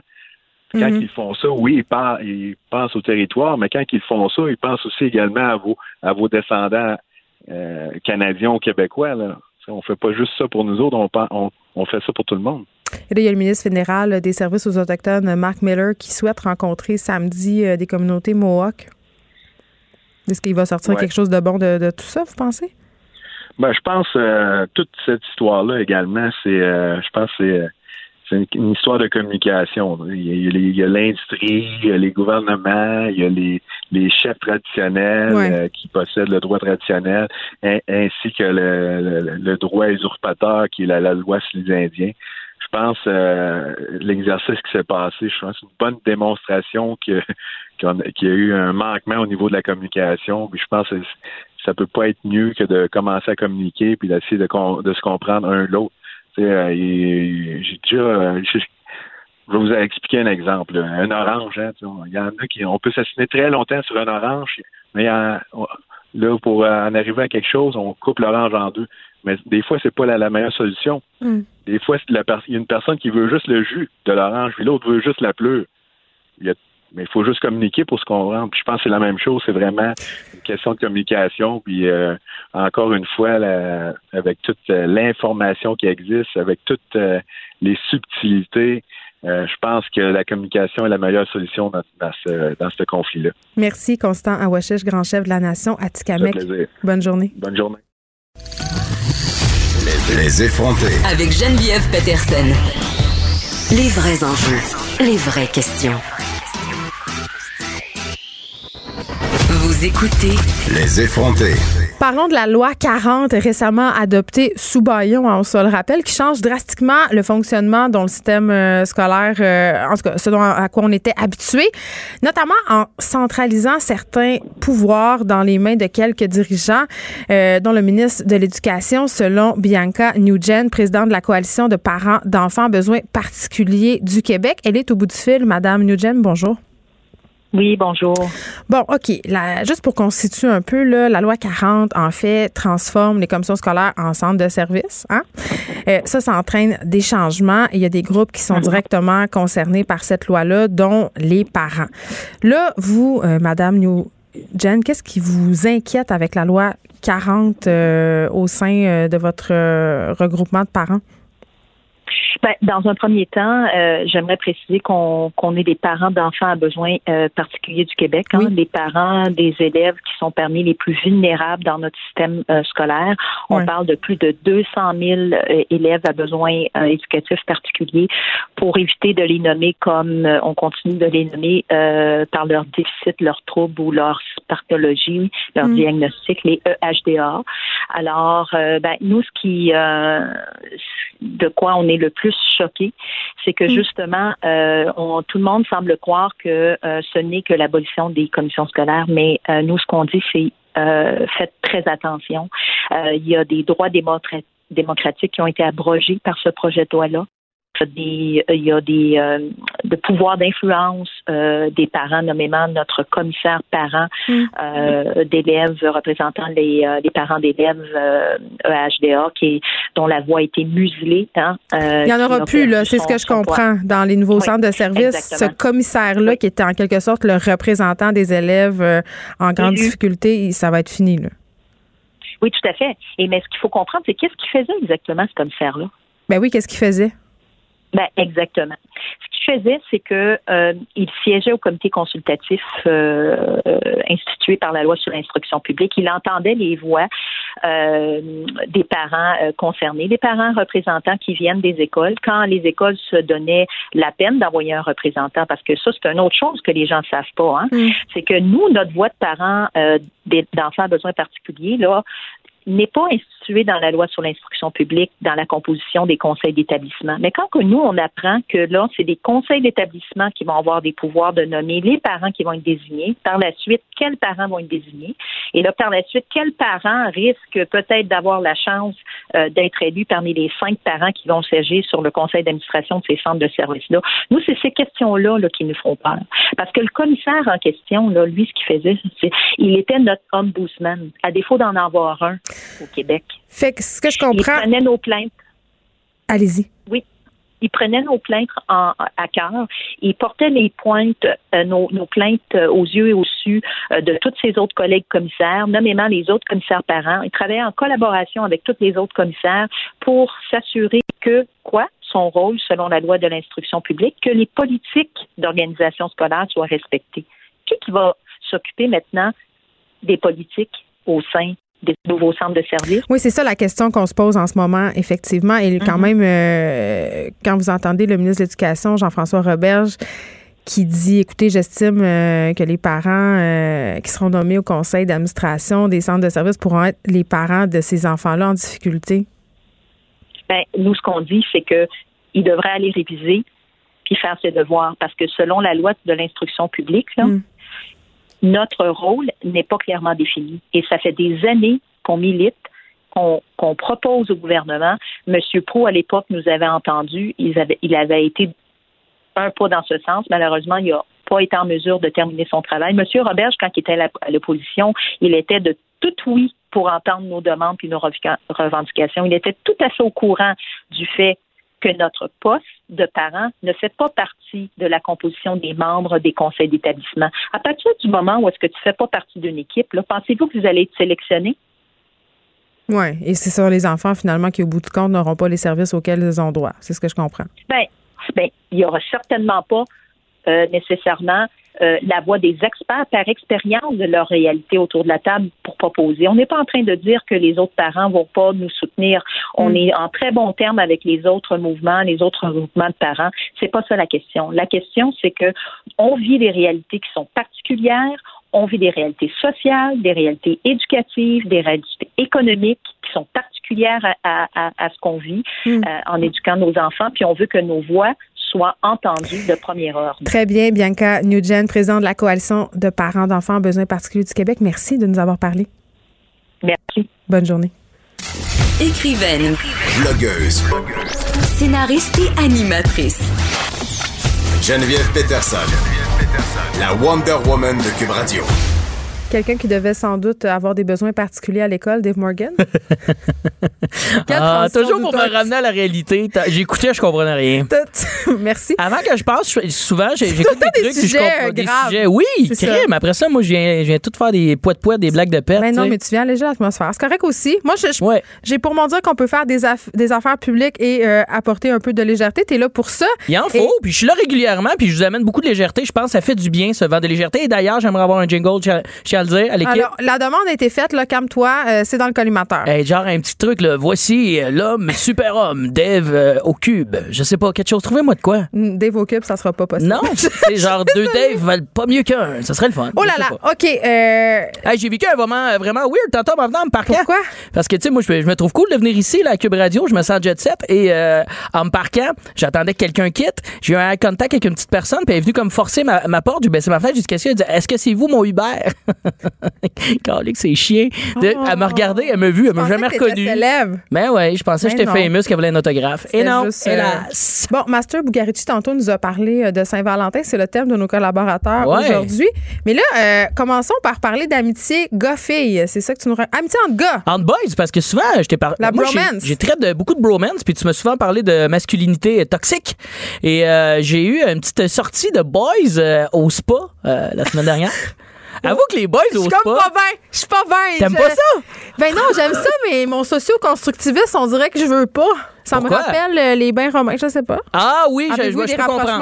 Il y a rien, non. Ben, pour vrai, c'est ça, ça qui est pas grave, là. Ben, absolument, mais dans le regard des gens, c'est soit que t'es deux pervers qui viennent checker les filles en bikini, ben, ou t'es deux dudes qui euh, s'échangent la balle euh, d'une fois de temps en temps, puis là, t'es tout le long en train de te demander, j'ai-tu l'air du top ou du bottom? Ça a été ça un petit peu mon après-midi. Puis j'ai un ami français un peu quand même efféminé, qui est clairement hétéro, mais qui peut peut-être avoir l'air de jouer dans l'autre équipe.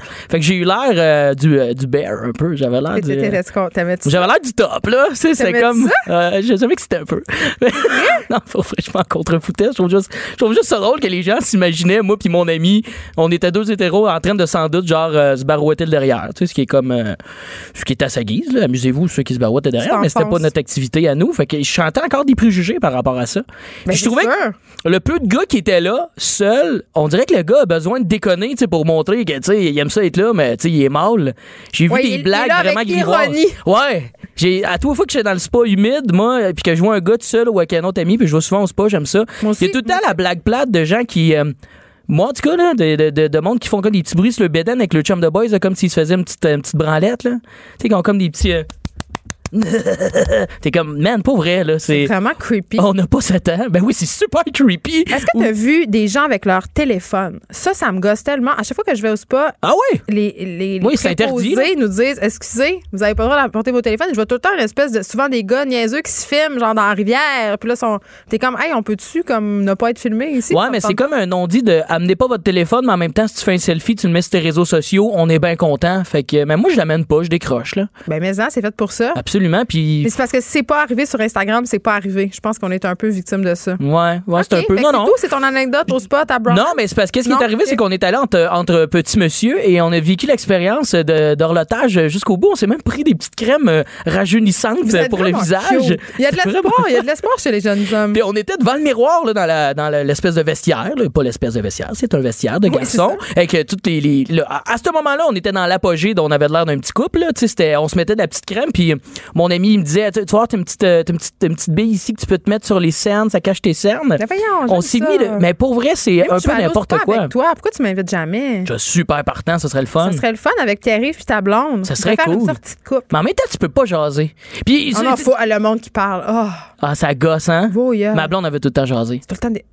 Moi, je préfère ne pas être avec elle. Pour... Ben là, c'est pas un préjugé. Ben, c'est un fait. Elle jase tout le temps. On ira juste ensemble, puis on enverra ta blonde avec Pierre-Yves. Lui non plus, la gueule, il arrête pas. Ah, ben, ils jaseront ensemble. Il y a tout le temps une section jasette. Mais tout ça pour dire qu'on s'est crémé, on s'est dorloté, on est allé rejoindre des copains pour une soirée, puis je te jure, il y a un copain tout de suite, quand on est arrivé, on, on a rien dit de notre journée. On y a pas dit qu'on était allé au spa, on n'a rien posté, rien de ça. On est arrivé, il nous a dit, pour vrai, les gars, vous avez l'air magané, vous êtes donc bien cernés. T'es comme, wow! On vient de se mettre de petites crèmes, à 100 pièces dans la face. C'est pour vrai, quand tu reviens du spa, on dirait qu'il y a un truc à vidange qui t'est passé dessus. Ouais, c'est, ça ramasse quand même. Il y a quelque chose. C'est le lendemain que la belle énergie revient, tu sais, que les bienfaits arrivent. Histoire d'horreur concernant la Saint-Valentin. On a-tu le temps? Ben ouais, il nous reste un bon petit Parce que minutes. Je, te, dirais, le grosso modo, faites une petite sortie d'amis à la place de vous trouver une date nowhere pendant la Saint-Valentin. Des fois, il y en a qui courent après le One Night parce qu'ils veulent pas être seuls un 14 février, ah, comme ta boîte. Puis, ben oui, c'est triste, la arrête. Puis moi, j'ai été de cette personne-là. En 2014, j'ai eu une soirée One Night Saint-Valentin, oh, ma soirée, et que j'ai appelée sanglante. Ah! Oui, je t'explique. Est-ce que tu as tué quelqu'un? Non, non, non, non. C'est euh, la chimie sexuelle entre moi et cette personne-là euh, était vraiment pas bonne. Ah. Et c'était le genre de personne qui était très dans le, le bas du ventre, là, très suavemente, qui faisait des huit avec son bas de ventre. Et moi, je suis, je suis plutôt carré, cette carré. Moi, je suis comme d'avance recul. T'as tordu le pénis? Elle m'a fait une fêlure. J'ai comme eu le. Luxation du gland? J'ai eu un petit tank de 90 dans, dans le phallus. T'aurais pu être dans l'émission Le sexe m'envoyer à l'urgence à Canal D. Ça a passé proche parce que check bien l'histoire. Moi, j'ai fini mon, ma, ma, petite séance sans rien dire. J'étais allé à la toilette, j'ai enlevé mon préservatif parce que oui, j'étais un petit homme responsable. Ben, je trouve ça intéressant que tu le soulignes. Ben oui. Et à l'intérieur, qu'est-ce qu'il y avait-il? C'est là l'épisode 5. Il y avait ça. J'avais comme, il y avait comme j'ai, j'ai eu ça. Une, une petite, comme, tu peux-tu dire la mon éjaculation s'est faite? Il y a eu comme une petite fissure. Et là, moi, je capotais. Attends, excuse-moi. Je veux juste comprendre. C'est important que le public sache. Oui, là, c'était arrivé à la. Quand t'es venu, il y avait du sang dans le venage? Ben, il y en avait, en tout cas, dans, dans le, le préservatif. Pensais pas avoir du. Moi, j'aurais eu peur d'avoir le cancer des gosses. Ben, moi, avec. je, me, suis mis à paniquer. Je sais que on sait que t'es hypochondriaque, là. Ben, absolument. Puis moi, quand il y a quelque chose qui va pas, je le crie. Puis là, je me suis comme mis mal. Euh, j'étais devant la toilette en train d'uriner. Puis c'était comme jaunâtre rouge. Je me suis crié, je me suis mis à crier, je vais faire un choc vagal. Moi, je suis de même. Je vais ah. tomber d'un pomme, je l'annonce. Et la fille, pour euh, l'exercice, elle s'appelait Marie, on va l'appeler ainsi. Et elle a entendu, viens me rejoindre Val. Puis elle est en tabarnak. Elle dit, franchement, mon nom, c'est pas Valérie. Puis elle me laissait tout seul avec le bat qui saigne. Puis elle est partie en crise. C'était la pire Saint-Valentin de toute ma vie. J'ai vécu un peu les menstruations. J'ai été, non, mais de semaine en semaine, je creuse dans mes sujets, puis là, je suis allé dans le deep du deep, puis je t'ai amené le moment où j'ai saigné du bat à Saint-Valentin. C'est cute. Mais, non, mais attends, j'ai plusieurs questions. Vas-y, go. On n'a pas beaucoup de temps, là. On peut faire deux parties pour cette chronique-là. Non, hein, je vais passer, euh, je, vais poser ma question. C'est, euh, bon, tu m'as parlé de mouvement du bassin en, forme de 8, là. Ouais, tu sais, des fois, il y en a que ça fait pas Mais c'était le fun. Non, moi, je trouvais que c'était too much. Le mané, calmez-vous le 8, on peut-tu comme. Euh, OK. Ce qui m'amène à parler d'une réalité, qui est mm-hmm. les gens qui font trop de moves pendant qu'ils font l'amour. Exact. Les gens qui. Je sais pas où ils ont vu ça. C'est dans des films des années 80, dans les chorégraphies sexuelles au cinéma, il y avait beaucoup de mouvements de bassin. Exact. Puis il y a même, il y a pas juste ça. On dirait qu'il y en a qui essaient de se prouver, là, même il y a des moi. Gars qui essayent toutes sortes d'affaires. Puis là, t'es comme, tu sais, comme, il y, a quelque chose dans l'orgasme féminin qui est important de comprendre, c'est qu'il faut que tu fasses un petit peu longtemps la même affaire pour que ça marche. Ouais. Si tu fais des 8, des 0, des 3, tu sais, un petit S de temps en temps, ça va, mais le 8, moi, moi je peux faire un 4. Moi, je suis un gars de 4. c'est quoi ça, un 4? c'est euh, gauche, droite, avance, recul. C'est ça, un 4, c'est carré. c'est une petite 7 carrés. Moi, je fais des 7 carrés. Moi, je suis un gars de rigodon au lit. non, mais Calmez-vous les, euh, les special features. Ouais, exactement. Calmez-vous les gros mots. Surtout la première fois que tu fais, tu sais. on est rendu dans les gros mots. Ben, ouais. quand t'es dans le, le premier acte sexuel avec une partenaire, tu sais, des fois, Oh, mais- tu, peux y aller avec la base, tu sais. Le missionnaire, c'est quand même le fun. Absolument. Elle, ça gigotait. Puis pour vrai, c'est dangereux. Ça me schlaque.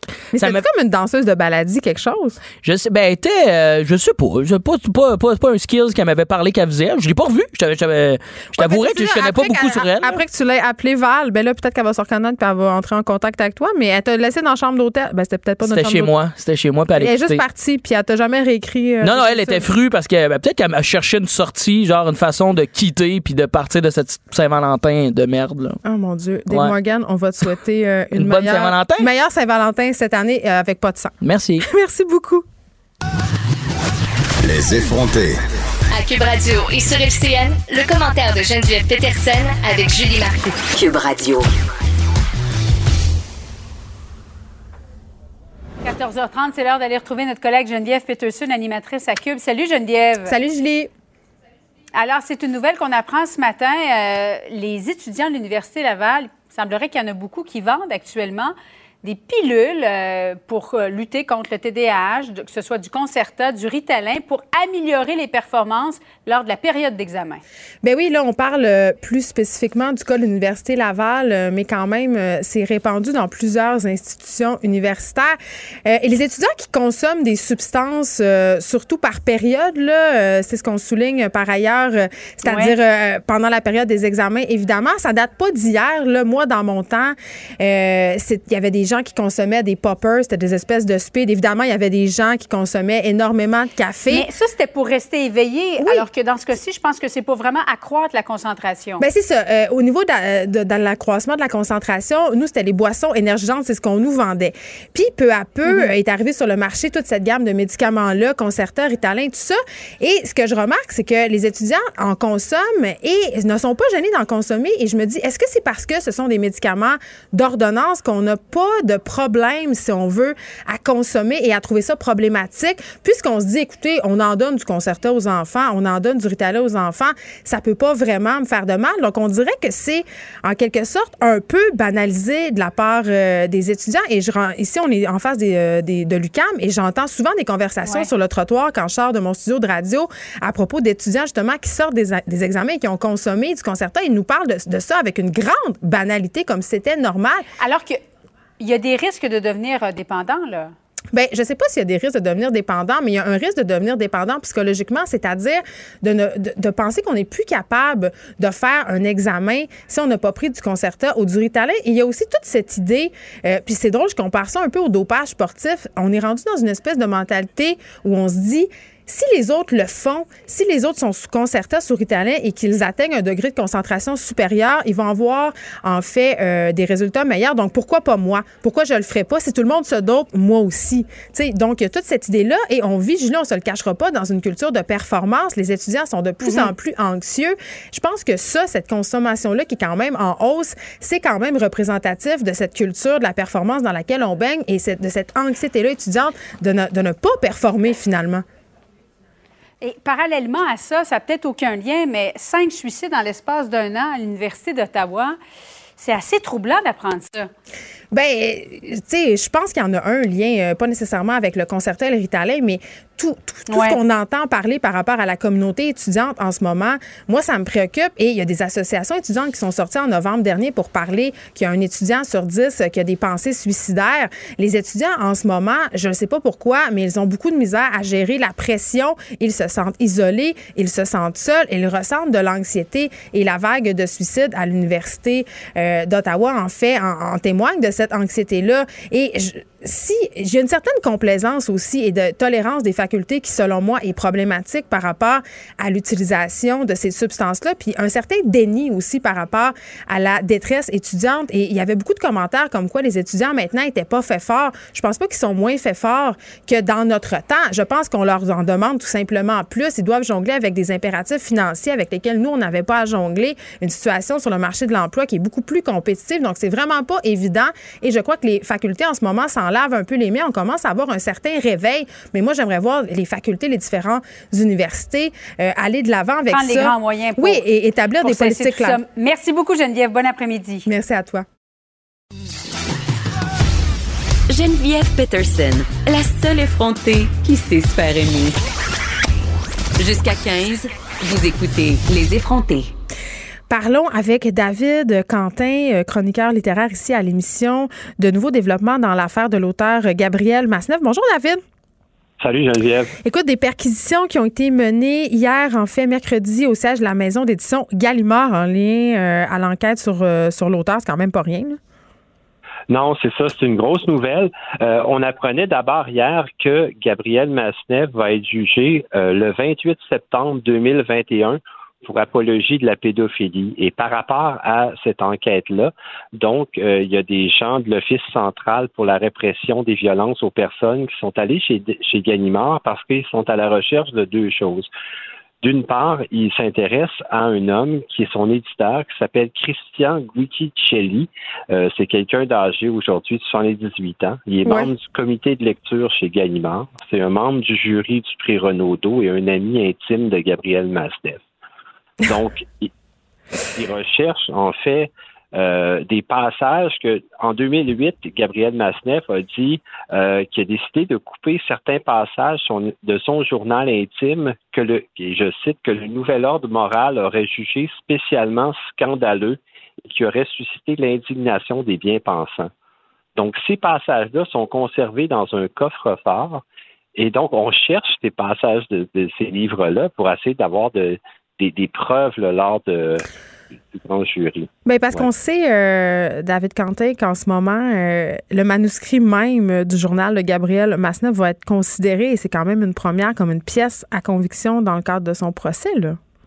Euh, exactement. Et, et, ils ont trouvé en plus, parce qu'ils cherchaient d'autres informations, un livre hommage qui s'appelle tout simplement Gabriel Masnev, qui a été publié en 2010 aux éditions du Cendre. Et dans ce livre-là, il y a déjà des inédits des carnets noirs de l'écrivain et ça comporte supposément de nombreux détails de ses voyages scabreux aux Philippines au, cours duquel il... Oui, les voyages qu'il a dit regretter. oui, mais en fait, euh, ce qui est terrible et avant la sortie euh, du, euh, du, livre de Vanessa Springora, il y a une, une journaliste, Elisabeth Philippe, qui avait fait une entrevue avec euh, ce Christian Guidicelli. Et lui, il, il, disait à ce moment-là, entre autres, et je cite dans, dans cette entrevue-là, aujourd'hui, on a une idée bizarre du désir. Il faut que tout reste caché. Les temps ont changé, il souffle un vent de moraline. Les moins de 16 ans seraient impubliables désormais. Or, il n'y a pas de chose qui me choque dans ce livre mais tout devient criminel. Regardez Polanski. Oh, tout ça me paraît un peu artificiel, cette abondance de témoignages plus de 30 ans après les faits. Donc, pour eux, tu sais, ça ils sont complètement comme coupés. Euh, pour lui, il considère d'ailleurs dans l'entrevue, il dit que pour lui, Gabriel Masneff, c'est pas un violeur, c'est un grand séducteur et que plusieurs jeunes filles à l'époque lui envoyaient des lettres de d'admiration et le suppliait presque. Oui, c'est pas parce que des jeunes filles euh, perturbées du bocal t'écrivent des lettres d'amour que tu dois, comme homme de 50 ans, passer à l'action. On s'entend, là, on a toutes déjà trippé sur notre professeur de littérature. Bon. Euh, moi, ma question, David Quentin, quand même, euh, par rapport à cette perquisition-là, c'est, tu sais, bon, j'ai oublié le nom de cet homme là, qui est un ami intime, l'éditeur de Gabriel Masneff chez, chez Gallimard, mais ici au Québec, on a un procès par rapport à un auteur qui est accusé de production de pornographie juvénile, son éditeur est inclus euh, dans la poursuite. Est-ce qu'on pourrait supposer que chez Gallimard, on pourrait faire face à telles, des poursuites finalement, parce qu'en quelque part, on a cautionné euh, ce manuscrit-là, on a caché euh, les parties problématiques dont tu parlais dans un coffre-fort. Donc, c'est de la complicité, là c'est de la complicité. Et là où ça devient extrêmement délicat, c'est que c'est un journal intime. Hein? Donc, c'est pas une, fiction. Et, et d'ailleurs, dans, dans, les journaux intimes, ils, ont des noms, ils sont codés, hein, 804 et 811, qui mm. s'appellent, et c'est en référence à des chambres d'hôtel où ils, il restaient. Donc, euh, c'est vraiment, euh, tu sais, il y a beaucoup, beaucoup de matière. Évidemment, moi, j'ai, j'ai pas lu tout ça, mais en lisant les articles, on, découvre beaucoup d'extraits. Tu sais, c'est c'est assez ahurissant. Et d'ailleurs, euh, Masnev décrit dans, dans, dans, un de ses livres, tourisme, pour lui, le, le, tourisme de pauvre type de raté. Hmm. Mais à, de notables exceptions, Byron, Gide, Monterland, 811 et moi. Donc, pour lui, il fait exception. C'est tout le monde qui pratique ça, c'est des c'est des, des, des détraqués, mais eux, comme c'est des artistes, des écrivains qui font ça pour l'art, ils ont le droit, tout leur est permis. Donc, je, Hmm. je trouve que c'est. J'ai jamais rien vu de tel, en fait, depuis que je suis en librairie, un tel, euh, une telle histoire. C'est. Est-ce qu'on sait s'il se cache toujours en Italie?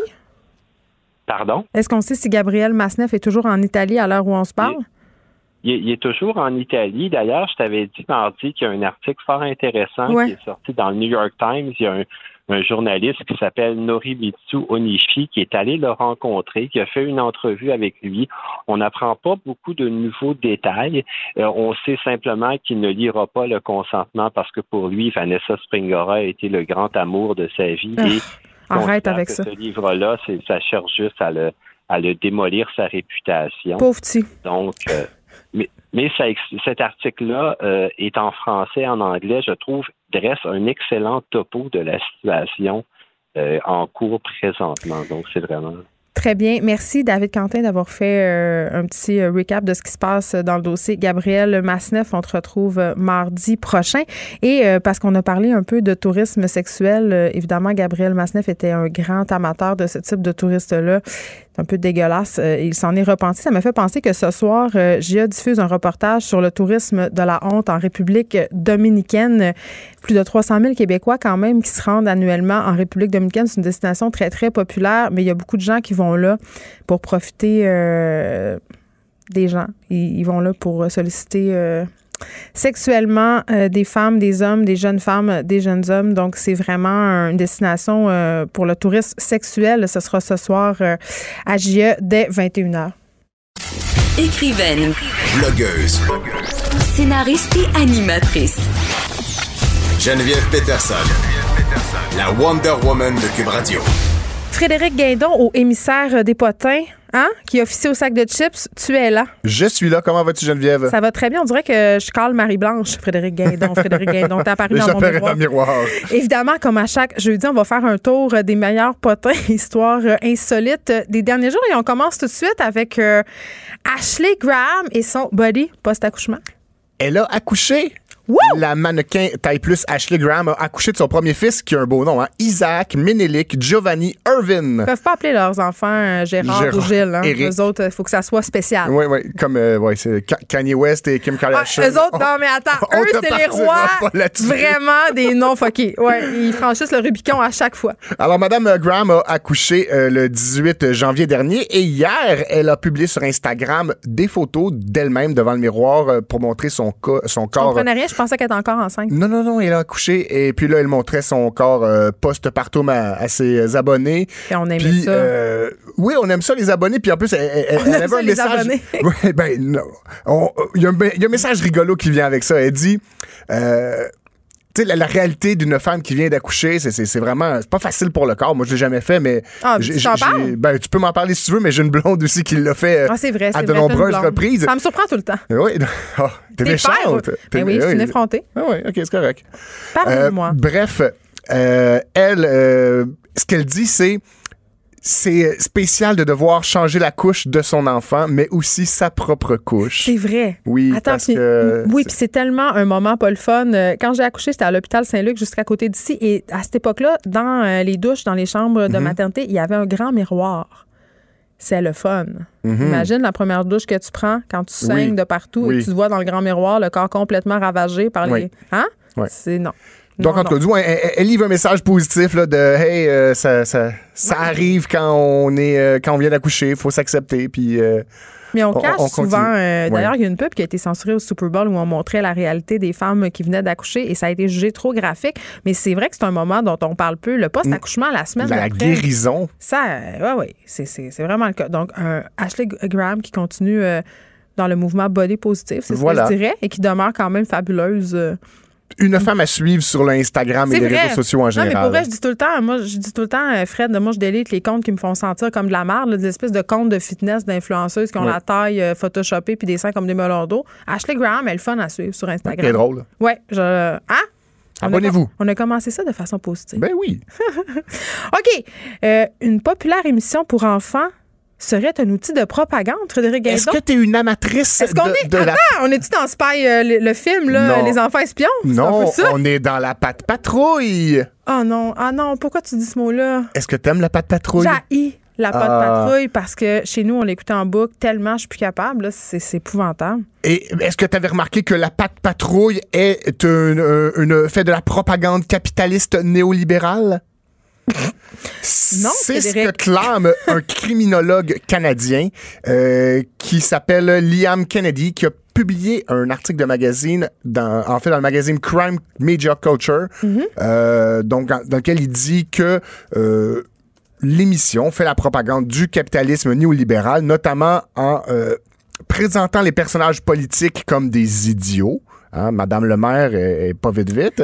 Mais avec sa poule, ça fait dur. Voilà, donc de cette façon-là, les gens n'ont plus confiance en l'État. Hein, ils n'ont plus confiance en, en- en ceux qui les dirigent, les, les enfants, Non, du moins après Pourquoi c'est la jeune. propagande ga- capitaliste Ben- d'invalider les chefs d'État? C'est ce que je comprends pas. Ben, c'est que très jeune, on, ben, très jeune, Pat Patrouille tenterait de rentrer dans la tête des enfants que ceux qui les gouvernent sont des idiots.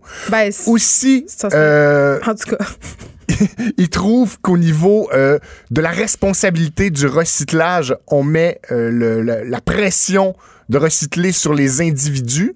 et non sur les corporations. Et non sur les corporations. Alors, dans Pas de patrouille, c'est chaque petite personne qui doit bien faire son recyclage plutôt que de lutter euh, contre ben, le gaspillage puis le suremballage et tout ça des grosses Mais c'est rendu absolument euh, fou. Simon Boulris, euh, l'auteur qui participe à la nouvelle mouture de Passepartout, me disait qu'au niveau des diffuseurs, ça a beaucoup changé au niveau de l'écriture pour enfants. Par exemple, il écrivait une scène où un des personnages dans Passepartout euh, fait un rêve où des enfants sont dans un canot et il a été obligé euh, de rajouter, le diffuseur a demandé de, de leur faire porter des vestes de sauvetage.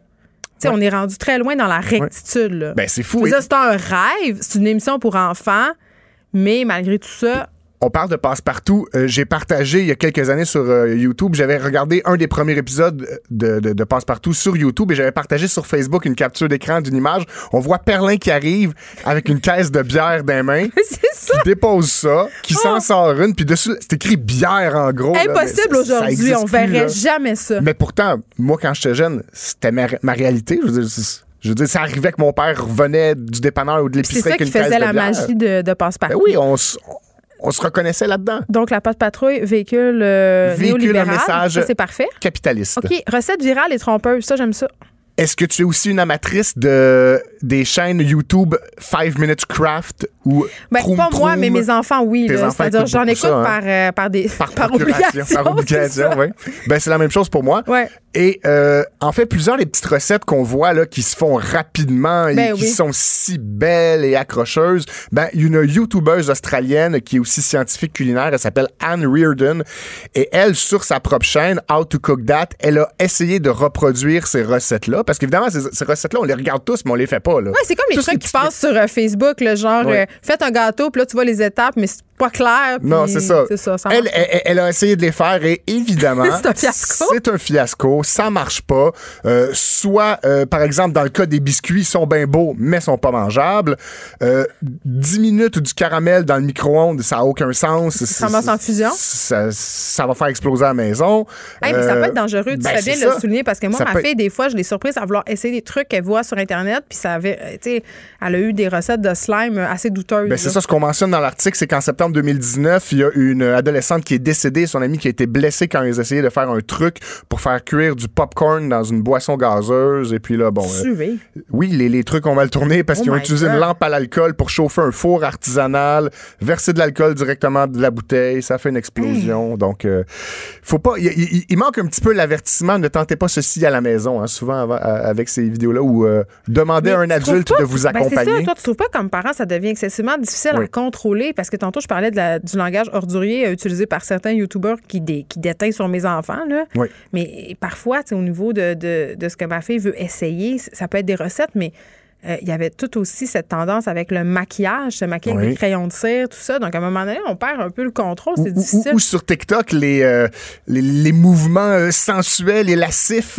Oh Dieu, que les jeunes peuvent voir des, des, des adultes ou des, des, jeunes, des jeunes adultes faire, mais qu'à 6-7 ans, c'est bizarre Ben, de ça voir envoie ça. un drôle de message. Puis C'est ces, ça. ces- ces jeunes filles-là n'ont pas conscience de ça. Donc, euh, c'est un autre débat. Souvent, ce qui se passe sur Internet, c'est trompeur. ça serait la morale. OK, euh, Poulet Frit Kentucky va faire des souliers? Des Crocs? Ah, mon Dieu, je suis tellement contente. Est-ce qu'il va être en poulet frit? Ils sont pas en poulet frit, Ah! mais ils sont à motif de poulet frit. Mais je trouve ça. Moi, j'aime ça. D'elle, oui, moi aussi j'aime ça. là. Moi, je trouve ça parfait, j'en veux. les, les Crocs, quand, ça, quand, ça- quand c'est sorti, c'était soudainement très populaire. Après ça, c'est rapidement devenu quétaine. Mais c'est tellement confortable. Et là, il y a un regain de popularité, je te dirais. On les porte avec des Parce bras. que la marque essaie de créer des partenariats avec euh, plusieurs, euh, Ouais. plusieurs autres entreprises. Et là, celle-ci, avec euh, Poulet Frit Kentucky, est complètement euh, farfelue et inédite. Le modèle qui va sortir dès le printemps prochain, en fait, sera disponible en deux modèles, les Crocs normaux et les Crocs plateforme. Ah, qui je veux sont, ça. Je veux ça avec du poulet frit. Oui, qui sont Le à message motif. est dans l'univers, Frédéric Guindon. Le message est dans l'univers. Veux ça. Geneviève Peterson veut des Crocs plateforme à motif de poulet frit. S'il vous plaît. Donc, euh, Je, je l'ai dit. d'ici, c'est c'est quand ta fête, toi? Le 16 juin. Printemps prochain, juin. euh, Ah! Il y a quelque chose ici, là. ouais, On dirait que les étoiles sont alignées. Les, les- les- oui, les astres s'alignent. J'ai hâte. J'aime ça, les Crocs. OK. Euh, du français à Pittsburgh? Oui. Est-ce que t'es, euh, tu suis les activités de la Ligue nationale de hockey, euh, Geneviève? Euh, je serais menteuse de dire oui. Tu serais menteuse d'une J'aime le hein? sport, je ne pas sur le hockey, particulièrement. Mais t'aimes la langue française? Je suis une amatrice et une amoureuse de la langue française. Une amatrice. Une amatrice. Ouais. Je suis amateur, moi, de la langue française. J'aime ça. Partisane de la langue française. Mais non, mais c'est sûr que de par mon métier, j'ai un attachement particulier à cette langue, bien entendu. Sache que demain soir, euh, à l'occasion de la visite du Canadien de Montréal, Je les sais, c'est pingouins, les pingouins de Pittsburgh vont tenir une soirée de la langue française. Sais, pour vrai, là, Ouais. ça me donne envie de m'intéresser à eux davantage. Ben, je trouve fins de faire ça. Est-ce que c'est l'équipe de Sidney Crosby? C'est l'é- l'équipe de Sidney Crosby Est-ce que c'est à et cause de lui? Mario Lemieux, ne l'oublie ça. pas. Est-ce que c'est à cause de ça qu'ils ont décidé? Ben, ou- c'est dans le cadre d'un partenariat corporatif. hein. Il y a toujours un peu de commandite là-dedans. C'est l'application Duolingo, qui est une société de Pittsburgh, Ouais. euh, qui commandite la soirée. Et là, le concept, c'est que tout au long de la soirée, il y aura des annonces en français qui seront faites par Maxime Talbot, un joueur québécois, C'est une belle un ancien joueur québécois des Pingouins. Oui, c'est une belle attention. On souhaiterait peut-être voir ça euh, du côté de chez nos Canadiens de Montréal où le, la pratique de la Est-ce langue verrait française ça- est assez problématique. Est-ce qu'on verrait ça à Toronto ou à Calgary ou à Edmonton où ils ont même de la misère à chanter euh, la moitié de l'hymne national en français? C'est ça. Mais même ici à Montréal. En tout cas, je. Ah, ben, on, il y On en leur a dit du bravo? français. On- non, mais au, chez les Canadiens de Montréal, quand même, euh, le nombre de joueurs qui parlent français. Ah, parmi les genre- joueurs, non, c'est genre, vrai. Genre zéro. OK. Je suis- je suis d'accord avec toi. Un cadeau de Saint-Valentin un peu dégoûtant. Oui. euh, vous avez ça? Tous un ou... Oui, oui, c'est- euh, merveilleux. Vous avez tous un ou une ex Ben que non. vous ne... Ben, ça? ben, les gens en général, ils ont tous... Est-ce que tu parles des ex euh, avec. euh, Amoureux. OK, mais dégoûtant, ça veut dire que tu as le goût de chier dans un sac et aller le porter devant sa porte? Non, c'est que pour te venger d'un ex ou d'une ex que tu, tu- tu n'aimes plus ou ça, bon contre laquelle sac, tu es là. fâché, tu peux euh, acheter une. euh, En fait, payer pour qu'une coquerelle du zoo du Bronx à New York soit baptisée du nom de ton ex et C'est qu'elle pas se- très sain. Non, et qu'elle se fasse manger après par, euh, par un autre animal. là. C'est pas gentil. Non, c'est pas gentil, mais ça peut défouler. Il y en a qui vont lancer des haches, il y en a qui Non, vont. ça, on veut pas ça. Non, mais sur, des, dans des, des endroits OK, faits pour je ça. que là. sur des personnes, non, non, comme, non, non, ben non, là, c'est pas ça qu'on est Non, C'était mais pas bien. Si tu vas dans une entreprise où tu peux Oui, sécuritairement un lancer défouloir. un défouloir, D'ailleurs, lancer ça des. existe ici à Montréal. Ben, c'est ça. euh, des lancer endroits. des haches sur Ouais. des cibles ou. euh, Mais tu peux bâtir une coquerelle au nom de ton ex puis la faire se manger par un animal du zoo du Bronx. Oui. Eh bien. Puis ça coûte à peine 10 dollars américains. Hey, c'est pas cher à payer pour Ben se non. sentir un peu mieux. Voilà. En plus, Fait tu peux faire ça secrètement. À place de manger de la crème glacée roulée en boule euh, en dessous d'une couverte, tu vas sur Internet, tu trouves une coquerelle euh, sur le zoo de New York, Tu de- de- du bon. Bronx, pardon, et puis tu l'appelles euh, Jean-Charles et Chop Chop. Un homme arrêté euh, parce qu'il faisait un petit peu trop de multitask euh, dans son char. Oui, en, plus de conduire, il consommait de la drogue et il produisait de la musique sur un, euh, un- Il s'était installé à côté de son volant un écran d'ordinateur avec un ordinateur et une souris et tout ça. Et bon, il a d'abord été arrêté pour faculté affaiblie, mais quand les agents. Quelle euh, drogue il consommait? euh, selon euh, les, la photo que je peux voir, là, j'ai, euh, ça, ça ressemble un peu à du crack. la OK, c'est ça. Ouais. Je voulais qu'on spécifie que c'était pas du petit pot, là. Non, non, c'était pas du petit pot, là. C'est, une, une pipe de verre et une substance granuleuse. C'était des drogues dures. Ouais. OK. Ça, OK. Et, mais il s'était installé un petit studio maison dans, sa, dans son camion pour produire de la musique. euh, bon, on sait pas le genre de la musique, là, je, je, peux, je peux pas m'avancer, mais euh, voilà, Il il. y a des gens qui ont des drôles d'idées. Ben oui, il y a, il y Après, les femmes qui se maquillent en conduisant, moi, je vois des gens qui mangent un bol de céréales dans leur char. Oui. Tu sais, à un moment donné, t'es comme, man, tu vas J'ai déjà vu le gars tu avec le, le journal grand ouvert sur son volant. Il tenait son volant en deux mains, mais entre ses deux mains, il y avait, un- il y avait aussi un journal. J'espère qu'il lisait seulement arrêter aux lumières rouges. Euh, on était dans le trafic, sur l'autoroute. Ah, mais c'est ça, les gens, ils font n'importe quoi parce qu'ils sont juste tannés. tu. Puis pour vrai, le bol de céréales, je l'ai vraiment vu. Et toutes sortes d'autres affaires. Il y a des gens qui font absolument n'importe quoi euh, au volant. Puis le maquillage chez les filles, c'est comme un- une engeance. euh, ah, c'est non se maquiller dans son genre. Puis c'est aussi non se maquiller dans le métro, la gang. L'autre fois, Mais c'est pour gagner du temps? Tu dis, Ah, tu, oui, mais là, come on, là. Lève-toi cinq minutes plus bonheur. Frédéric Guindon, c'était un plaisir. de ça m'a fait plaisir. Geneviève. On a fait euh, le tour de pas mal de choses euh, embarrassantes. Je vais retenir la croquerelle euh, comme peut-être l'avenir. Toujours Merci pratique, beaucoup. on sait jamais. On se retrouve demain de 1 à 3. Mario Dumont et Vincent Dessureau suivent à l'instant. À demain, tout le monde. Cette émission est maintenant disponible en podcast. Rendez-vous dans la section balado de l'application ou du site pour une écoute sur mesure en tout temps. Cube Radio, autrement dit. Et maintenant, autrement écouté.